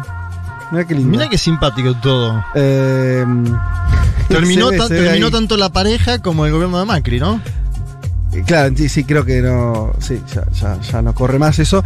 Eh, y hay gente mandando imágenes con video de eh, tiras de asado, eh, puestas en una parrilla, interesante. Y manden la dirección también, viejo, así vamos después del programa. Claro. Eh, se trata de Javier Ernesto Irondo, ¿sí? Juan Manuel Eh, Carlos sabía que estabas en cabina. o- En cabina. Estoy acá en cabina, Mel, muchas gracias. Y también hay gente que en Chile nos manda fotos de eh, lugares de votación. Eh, y siempre viste que están los termómetros personales en ese sentido. Y- Y, en este Claro. caso, eh, Nico, que nos había escrito antes, nos dice que para él hay un poco menos de gente que el día de la convención constituyente. Ajá. Esto es lo que Claro. lo marcaba Juan, que decía que bueno, todo lo que se ha votado en los últimos tiempos en Chile, ¿no? Que, bueno, Leti, bueno, algunos de los dos que hablaba de esto de que, que fue un año de mucha votación. Un calendario largo. Bueno, pero ¿se acuerdan que para el día del voto, eh, cuando se votaba por la convención, veíamos también estas filas largas y pensábamos que iba a ser mm, ma- mayor la participación, que igual terminó en torno a un 50%. Digo, es, Sí. es esto, es la muestra de cada uno. Si vos ves si las filas son largas, pero hay que ver si esto realmente es un porcentaje más alto. Claro, no necesariamente implica que va a haber más participación, por ahí hay más claro. gente esperando. O algunos se preguntaban si, si eso tenía que ver con que había menos eh, mesa de votación que en otra elección. No, no, bueno. Sí, además en las elecciones anteriores también se hizo en dos días, sábado y domingo. Y también está el tema de la pandemia, que están bastante estrictos acá en Chile todavía con el tema de la pandemia. Quiero decir que por ahí también las filas parecen más largas y todo eso porque se están tomando ciertos cuidados. Perfecto, también, claro. Recordemos que todavía es una elección en, en- en medio de una pandemia, ¿no? Eh, o o no, si querés, no en el medio, pero el final eh, de, de una pandemia. eh, eh, nunca, todavía no es un, un escenario de normalidad por muchas. Lo vimos en la elección argentina, ¿se acuerdan? En Las pasos que fue medio un, Las pasos. un sí, drama, con la gente también esperando afuera, porque la- lo- los Claro. protocolos en las escuelas, después en la elección eh, de noviembre eso ya no ocurrió, bueno, en fin. Eh, vamos, eh, Juanma, a hablar eh, de Brasil, un poco lo que habíamos anticipado, que tenía que ver con la, la gira de, Lula por Europa, esa gira medio con un tono presidencial. Sí, eh, venimos siguiendo. Eh, los movimientos de Lula desde hace tiempo, obviamente por la- la- las características del personaje, porque la elección de Brasil del año próximo define mucho más que el gobierno de Brasil, me parece. Muchísimo más. Muchísimo más. Y acá vamos a escuchar algunos argumentos de parte de algunos dirigentes europeos de centroizquierda e izquierda que piensan eso y también por eso se han juntado con Lula. Em, y, Hoy, perdón, Sí. si vos, después de la derrota de Trump en Estados Unidos, El foco ultraderechista, te diría a nivel mundial. Sí, sí, es Bolsonaro, sin lugar a está en- dudas. Está en Brasil. Veremos Porque qué si no pasa en que- Chile Si después. no tenés pero- que ir a ver a Víctor Orban, total. Para Sí. mí es incluso, viste que el, el propio Lula dice hoy en una entrevista al país que la ultraderecha, la derecha está avanzando en el mundo. Yo ahí podría matizarlo y decirle, eh, está creciendo en algunos lugares, sí. Mm. Se ha hecho de gobiernos masivamente en los últimos años y eso ya es más dudoso. Porque incluso tenés la caída de Trump y tenés a Bolsonaro tecleando. Pero bueno, Bolsonaro también está todavía dando batalla, ¿eh? No es que se va a bajar así porque sí, incluso ante la aparición de un tercer candidato como el juez Sergio Moro, ¿no? Eh, me parece que la novedad, la primera es la gira de Lula por Europa se convirtió en un éxito diplomático.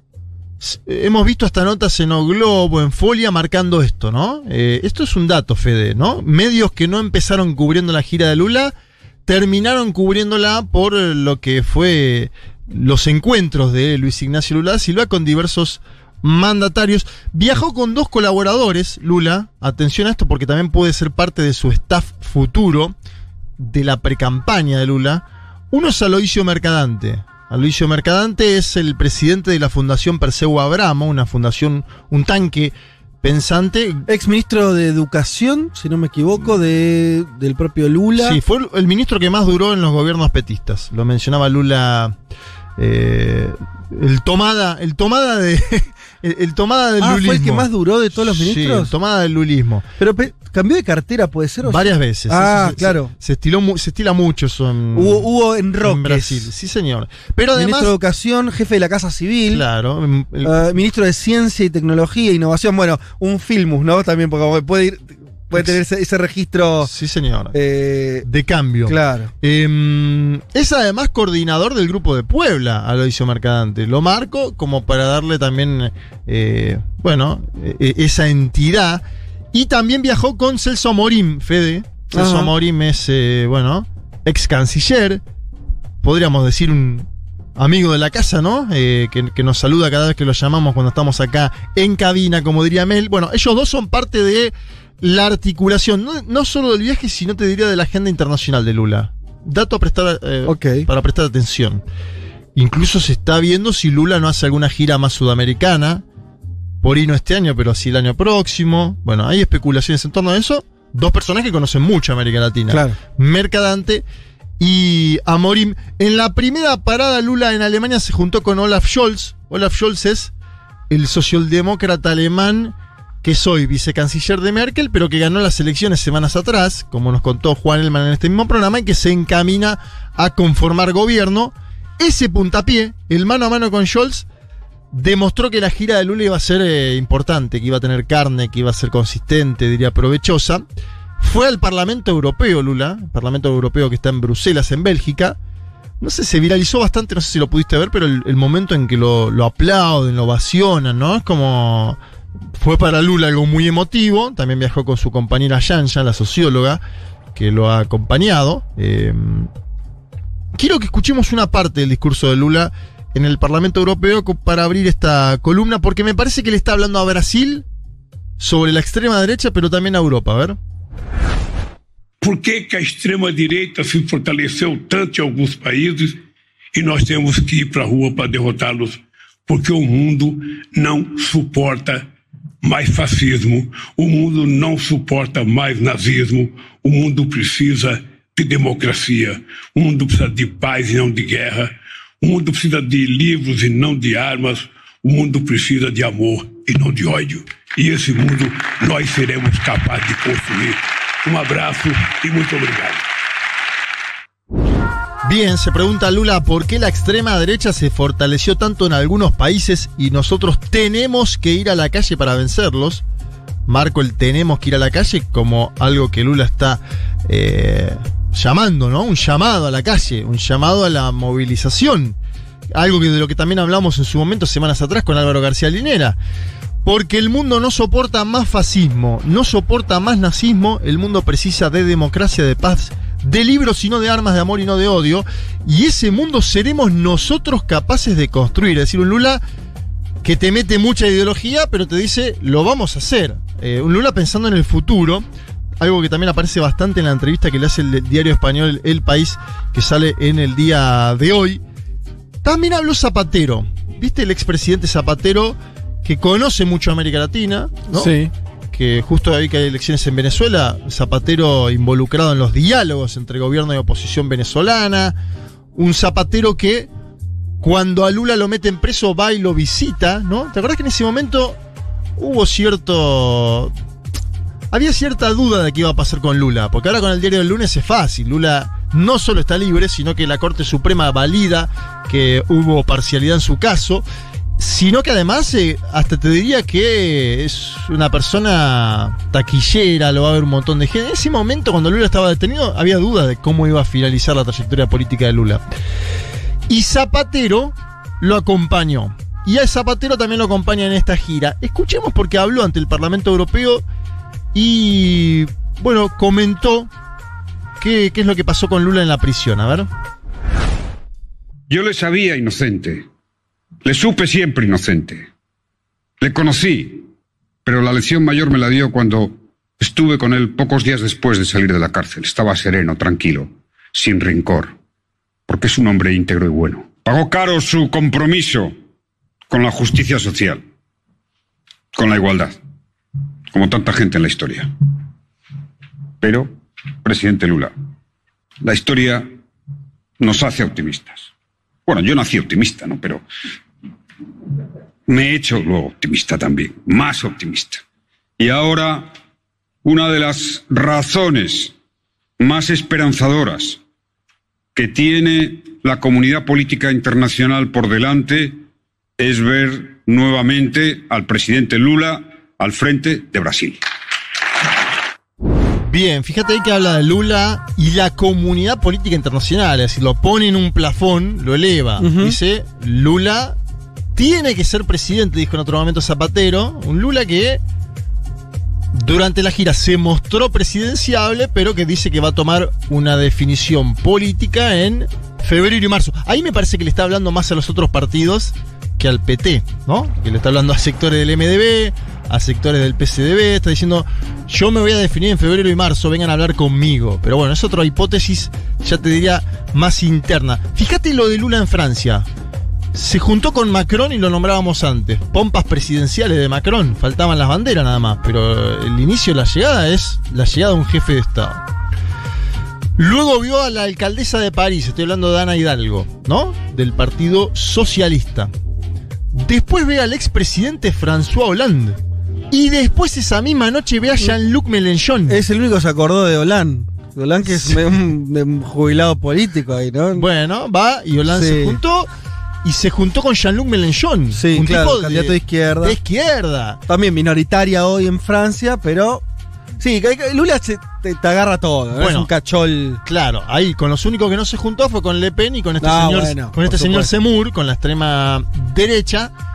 Eh, yo le pregunté a Morín en un chat esta semana, no a Juana Morín, sino Sí, a Celso Amorín, a Celso Amorín. sobre cómo fue el encuentro con Macron y dijo- Referente eh, internacional del Sí. PT, ex canciller. él me dijo amplia convergencia en temas generales. ¿Convergencia con quién?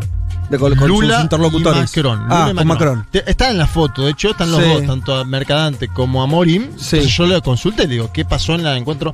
Amplia convergencia política, Ajá. me dijo, diálogo sobre temas globales, bueno, una, una Siempre es muy diplomático, Celso, para cuando te escribe, incluso, eh, bueno, agradeciéndole.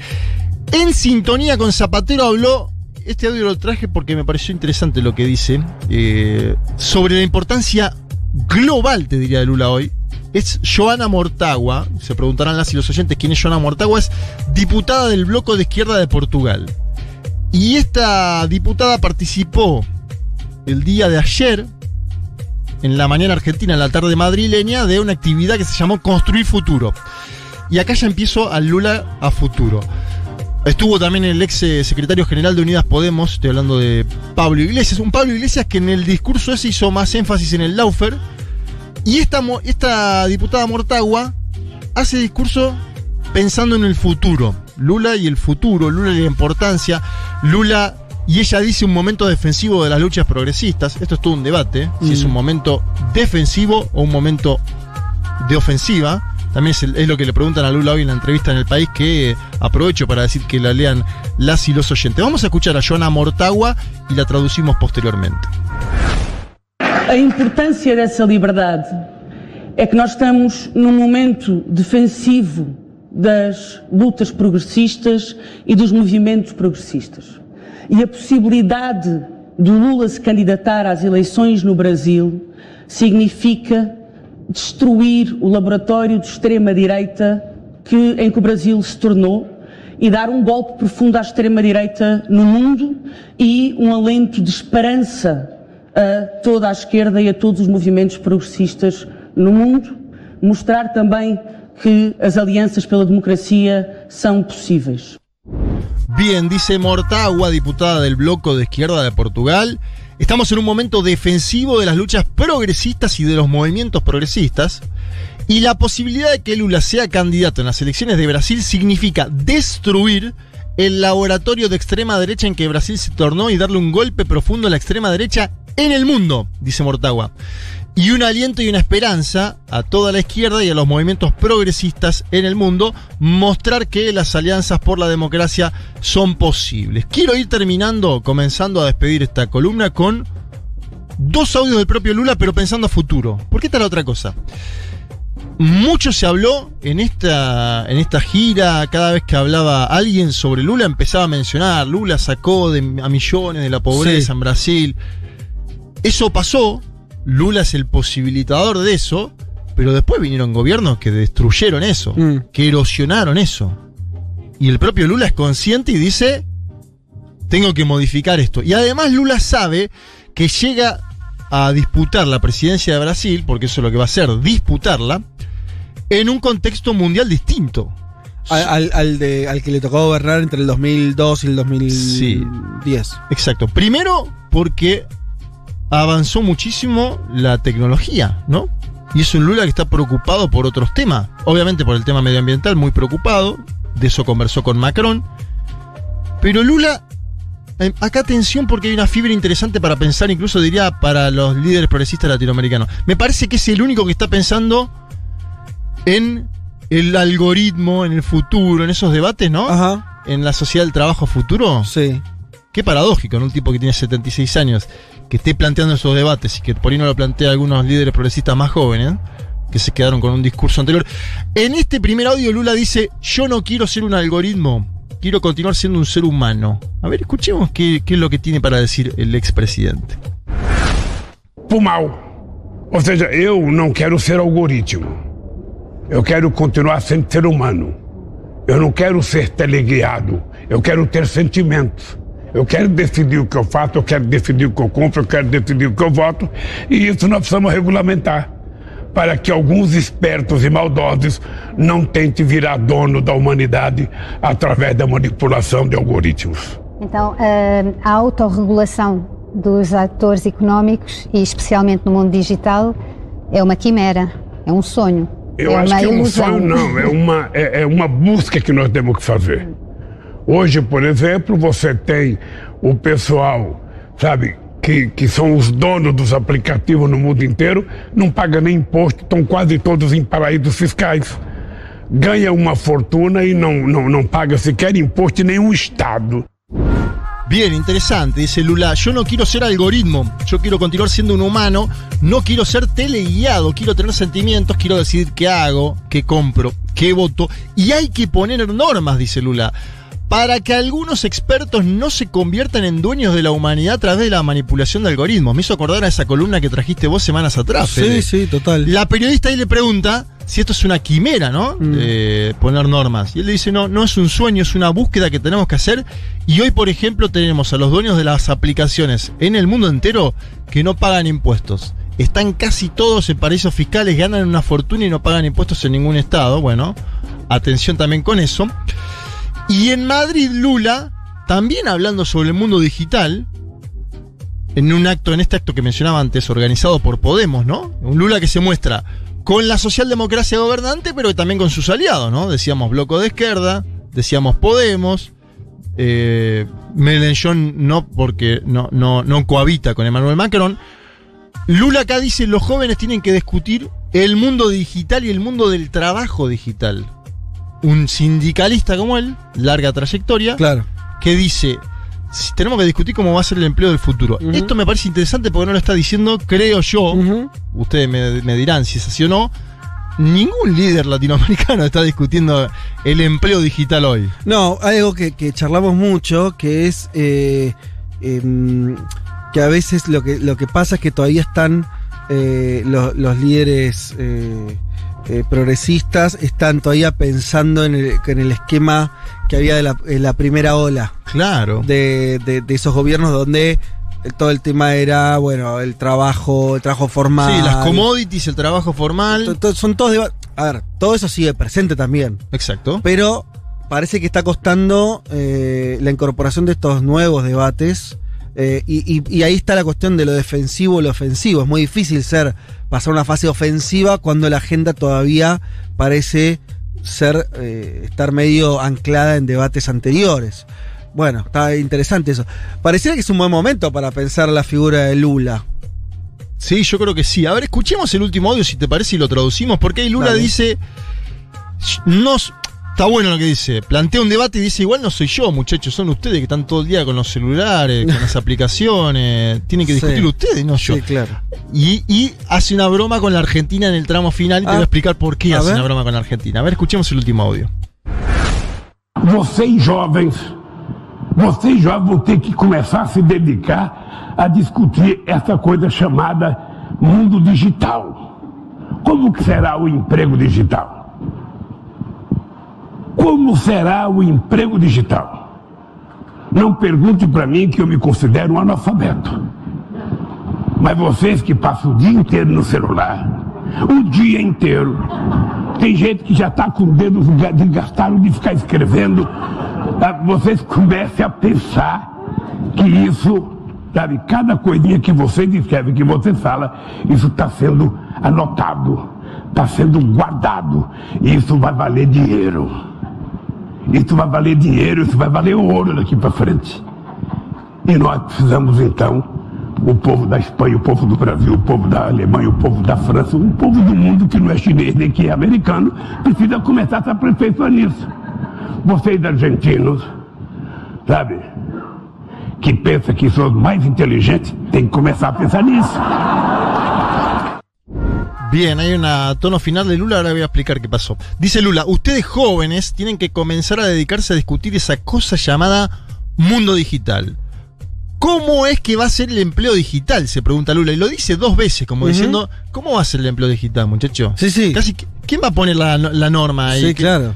¿Cómo? Y, y me digo que está diciendo, che, eh, póngase las pilas en pensar esto. No debería estar yo acá con mi edad. Exacto. ¿No? Eh, y él dice eso. siendo- no, sí. no pregunto para mí que yo me considero un analfabeto. Dice, pero ustedes que se pasan el día entero en el celular, el día entero, ya tienen los dedos gastados de estar escribiendo, dice. Y acá dice algo que Mm. lo mencionabas vos y que es interesante para pensarlo. Dice, cada cosa que ustedes hablan, eso está siendo anotado de celular.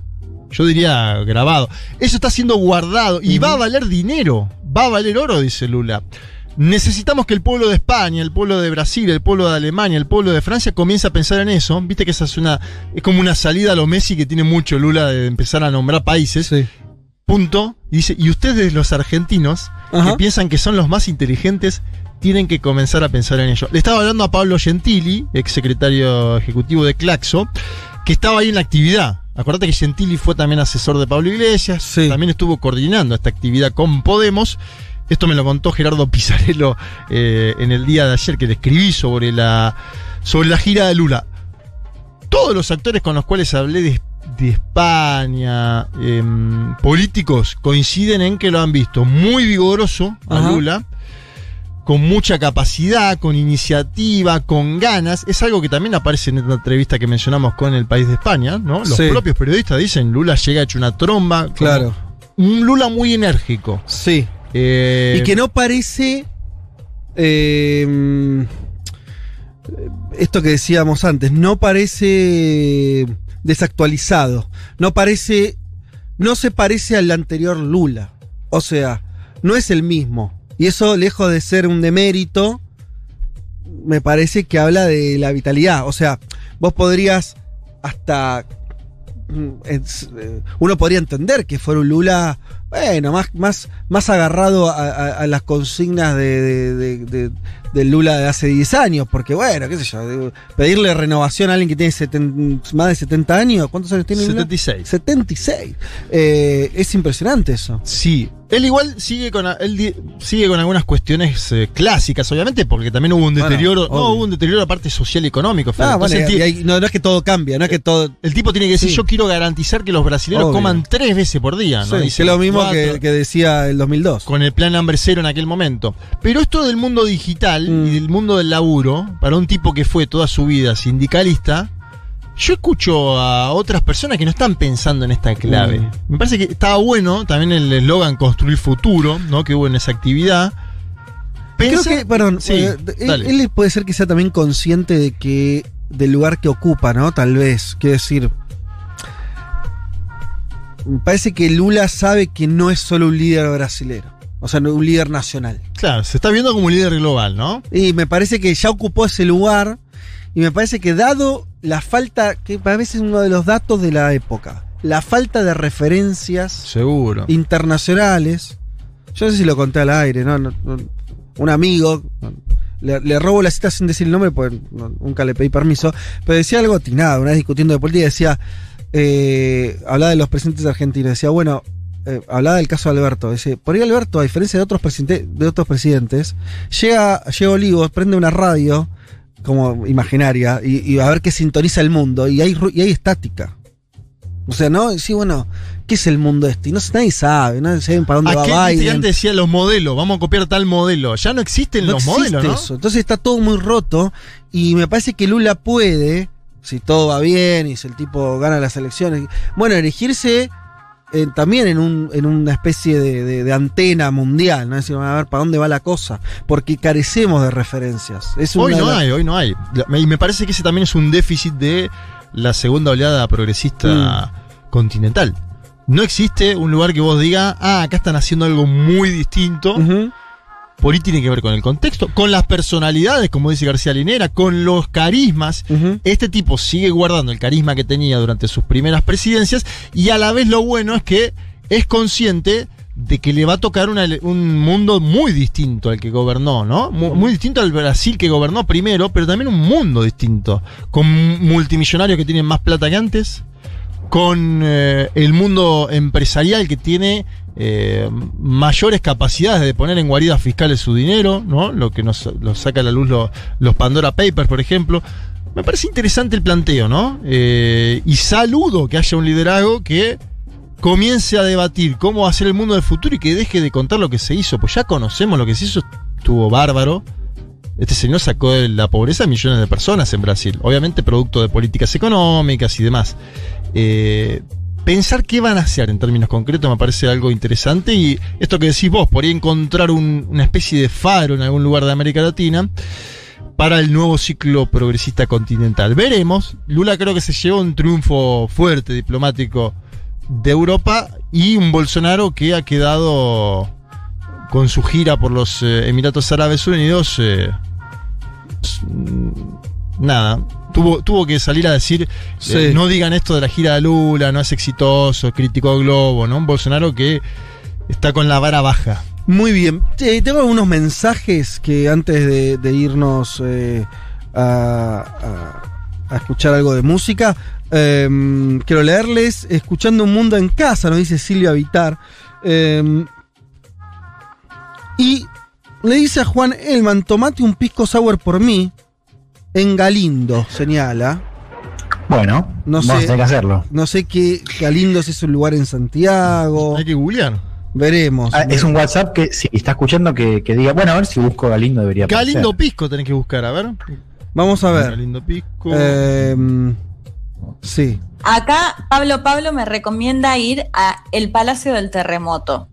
Porque Ah, hacen el mejor terremoto que es una bebida. Pero estar en Chile e ir a tomar terremoto e ir al bar del terremoto, yo paso. Sí, es complicado.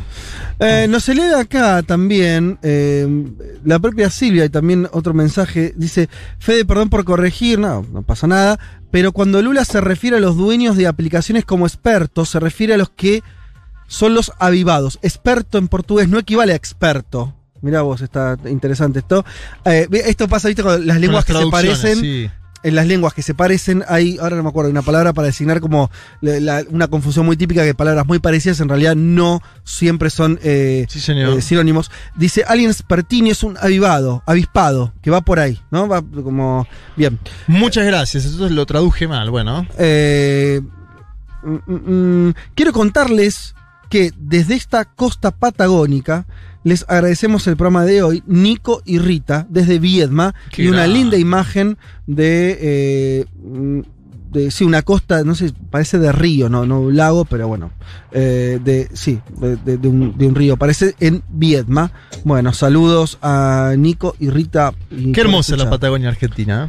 ¿eh? Hola chiques, un mensaje para Leti Juan en Chile. Escuchen, ¿eh? ¿Están atentos? ¿Están atentos? Dice Vicky. Sí.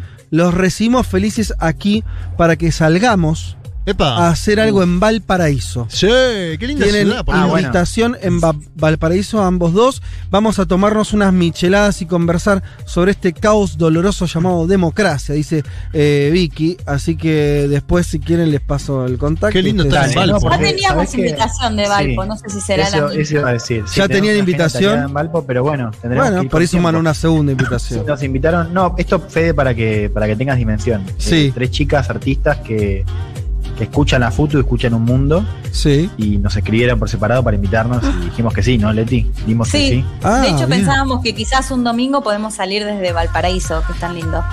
Nosotros acá en el estudio, no se ve, pero lo vamos a decir, ponemos, ¿viste cuando eh, agarrás el labio y te lo comes por abajo y haces un... mm, queda como...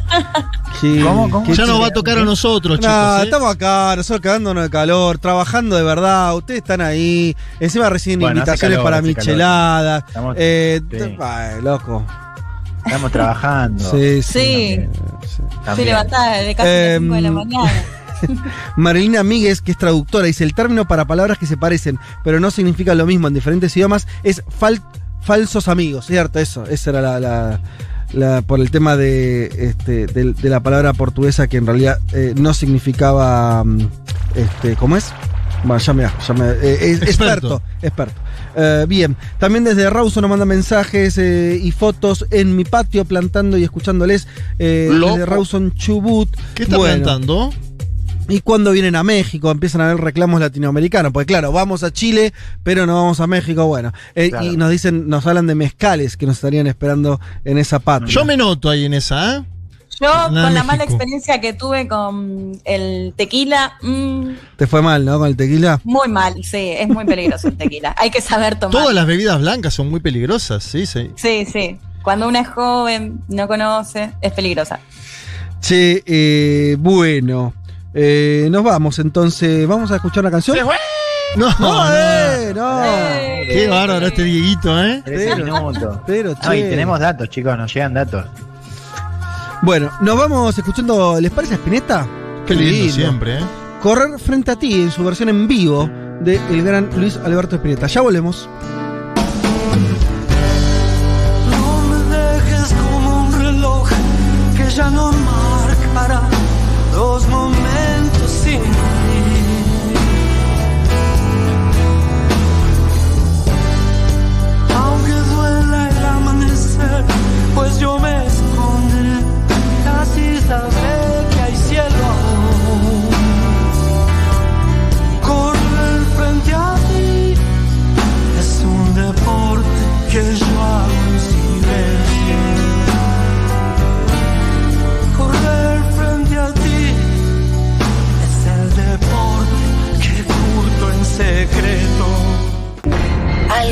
Huele a podrido en Dinamarca.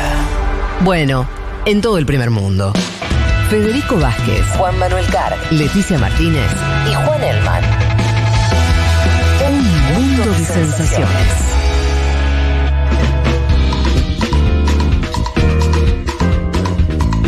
Me parece que el 2022 vamos a plantear el tema de los viajes, vamos a agarrar a todo, voy a, voy a repasar a todos los oyentes que se hicieron los guapos que vengan acá, acá, allá y le vamos a tomar la mano, Sí. el codo. ¿Siguen Y- llegando, y- y- y ¿siguen vamos a llegando empezar a invitaciones? Sí, yo Con me eché la bola. ¿no? Con todo, Sí. alojamiento, Morphy. Después veremos cómo hacemos para eh, los pasajes. Pero ya está, viejo. Creo que hicimos. mu- trabajamos mucho todos estos años acá. Sí, Eh, mucho tiempo cerrado, Eso. además. A viajar se ha dicho. Así que. Bueno. Vamos a. Vamos por esa. Viajes relámpagos por ahí. 3, 4 días, pum, te vas a volver. Me gusta ese esquema aparte. ¿Qué les parece? Sí, firmo, ya. Me parece Yendo. espectacular, sí. ¿De dónde están? Sí. Además, No de, México, qué sé además yo. de México, ¿qué más llegó? No sé, Vigo, tenemos oyentes de De todos lados. lados. Oslo, en cualquier lado hay oyentes. Manuel Zelaya Sí. casi que nos hizo una invitación a ir a Honduras, ¿eh? A vos, a vos te invito, a vos te invito a corretear ahí. Y bueno, por Te eso. ama. Ah, no, carretear, carretear. Yo me voy a. Mira, tengo eh, acá Oslo. Eh, ¿Quién? eh, no, no está el nombre? No. ¿Oslo? No. Saludos desde Oslo, bicicleteando y escuchando un mundo de sensaciones. Una- un amigo que. de- bueno, eso, listo. Ve- vemos, vemos cómo hacemos, pero llegamos de alguna manera.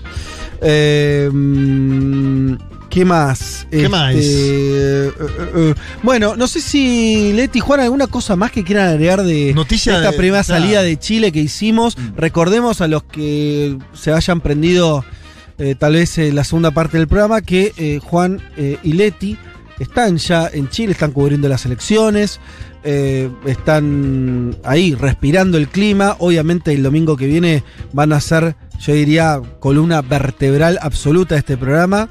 Eh, van a ser quienes eh, tengan la batuta, porque van a tener la información de primera mano, vamos a haber conocido los resultados. Pero no sé, ¿qué, qué más nos pueden decir? ¿Alguna, alguna cosa que hayan que les haya quedado en el tintero? Nada. Eh, eh, no, est- estaba pensando. Primero decir Sí. que a partir de las 19 recién se esperan los primeros resultados y a las 21 ya una, lo que dicen es que ya sería la tendencia que va a hacer. Es decir, que para las Bien. 21 ya Tempranito, se van a ¿no? los datos. Sí, y ya están empezando a contar los votos también en el exterior en Europa. Forma de eh, cómo votan en Chile. ¿Tienen voto electrónico? ¿No lo tienen? No, es, Uh, es no, como una, una- un papel sá- sábana muy grande. De hecho, lo Sí. que decían es que para doblarlo les costaba meterlo en la. Tienen la papeleta única de la boleta única Claro. de papel. Son cuatro, pero son cuatro. Son como cuatro distintas. Eh, Claro. presidente, diputados, que es eh, por distritos, Mm. eh, Senado, que es, o sea, es eh, por región eh, con lista abierta, pero es- el Senado es único, ¿no? Eh, si no me equivoco. Y consejeros regionales. Esas son esa- esas cuatro. Y entonces, Leti, vos decías que a las 21 horario de Chile se estaría conociendo eh, Sí. entonces lo- los resultados. Cerré dice que ese sistema ele- el- electoral que a las 19 los primeros resultados Sí. se van a conocer. Ah. Y a las 21 ya se cree que bueno, van a ser los números que ya van a marcar la tendencia. A las 19 resultados oficiales ya. Qué rápido. Sí, ya Sí, resultados sí, sí, sí, oficiales. sí. Y, y cierran Sí, a las ver, 18. La, la, la Sí, votación. cierran a las 18. La 18, sí. pero sí, es bastante rápido.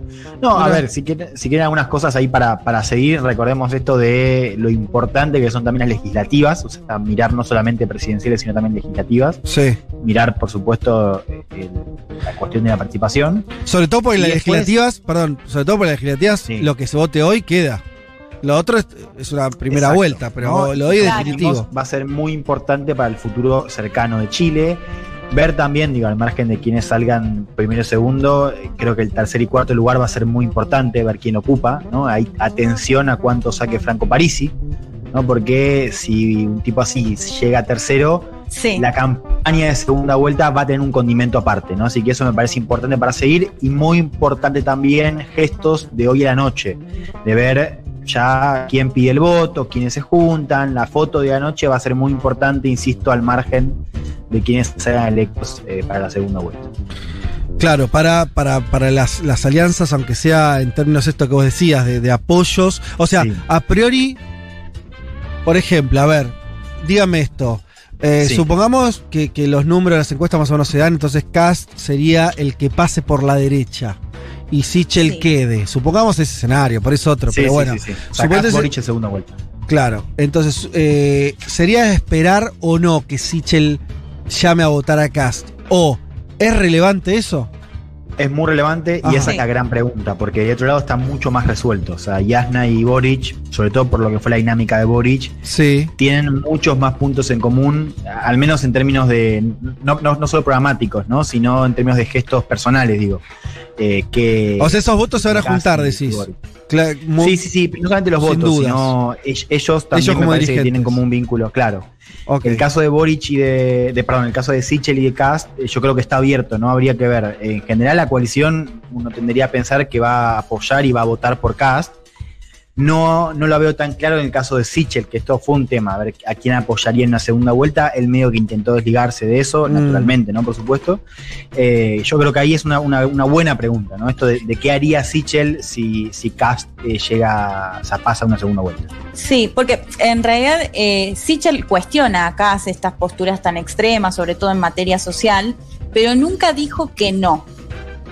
O sea, le han preguntado Ajá. un par de veces en una eventual segunda vuelta, no niega esa posibilidad Claro. de que llame a votar por Cast, Mm. más allá de estas cuestiones que le critica, digamos, Sí. ¿no? Sí, hay una gran pregunta ahí para la derecha que, que creo que, que es central para, para lo que viene, si pasa Cast, ¿no?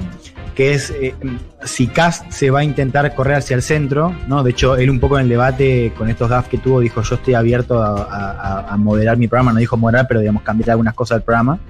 Eh, o si la centro derecha va a aceptar eh, ir con una campaña más ultra. O sea, si la campaña es una vuelta va a ser más ultra o si va a ser más corrida hacia el centro. Bien. A mí me da la impresión de que va a ser más ultra que corrida hacia el centro. Che, y otra cosa, a ver, pensemos en yo pienso en ustedes eh, así también como eh, corresponsales que después van a- ahí a las 9 de la noche con el resultado puesto, verán qué hacen con sus vidas. Yo me imagino, si eh, ¿quiénes van a festejar en las calles hoy? Porque pueden estar festejando al mismo tiempo, y corríjame si no es así, la ultraderecha con Kass, porque le ganó a, eh, en la- eh, A Sichel. a Sichel, y entonces pasa a la ultraderecha, pero también puede estar festejando a la izquierda con Boric, si le va muy bien. Claro. ¿No? Se pone, Claro. se pone un tema es que escenario simultáneo. En, en comunas distintas, digamos, En- ¿no? en- en Las Las Condes Condes, posiblemente, sí. claro, Sí, eh, sí. celebren. ¿Y, y en dónde, dónde festejarían lo- lo- los Boric Boys?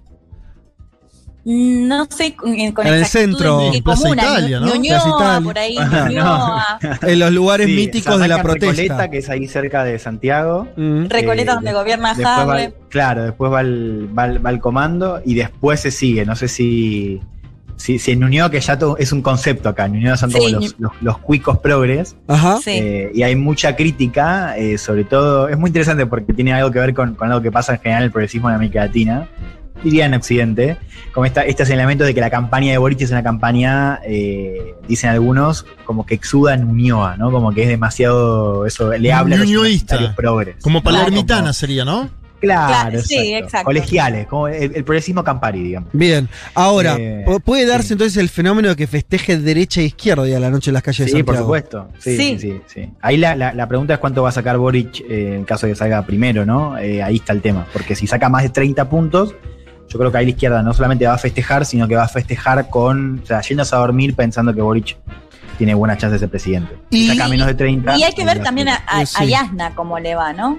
Y, y- ¿Qué porcentaje puede llegar Claro. a recibir? y en el caso de Cast es eh, tal vez festeje, salga primero ni hablar, Sí. salga segundo, o sea, aún si a Boris, por ejemplo, le va muy bien y, y a Cast eh, queda en un segundo lugar, pero pasa la, al, eh, a la segunda vuelta también va, mm, por lo menos él va a tener motivo de festejo, supongo. Sí, él va a tener motivos, pero bueno, digo, un escenario donde, donde Boric saca más de 30 puntos contra un tipo como Cast en segunda vuelta Y está a priori medio de- es- claro. está más cómodo, digamos. Está más cómodo. Sí, pero, pero por supuesto que para acá va a ser una celebración, porque imagínense que al principio estaba detrás de Yasna, detrás de Sichel y fue O sea, escalando cuarto. hasta quedar en, en la posibilidad de esta segunda vuelta, sí.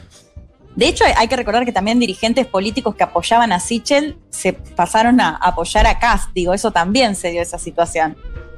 Totalmente. Bueno, eh, estamos cerrando. Mirá, mirá cómo te va a cerrar, eh, Nati. Así, en, un- en unas 15 horas, Dieguito también, contento él de estar. No son, no nos pasamos ni 5 minutos. No sé cómo expresártelo, Juan. Bueno, mira, con esta puntualidad y despidiendo a, a los corresponsales en Chile, eh, podemos decir entonces que este programa. ¡Se fue!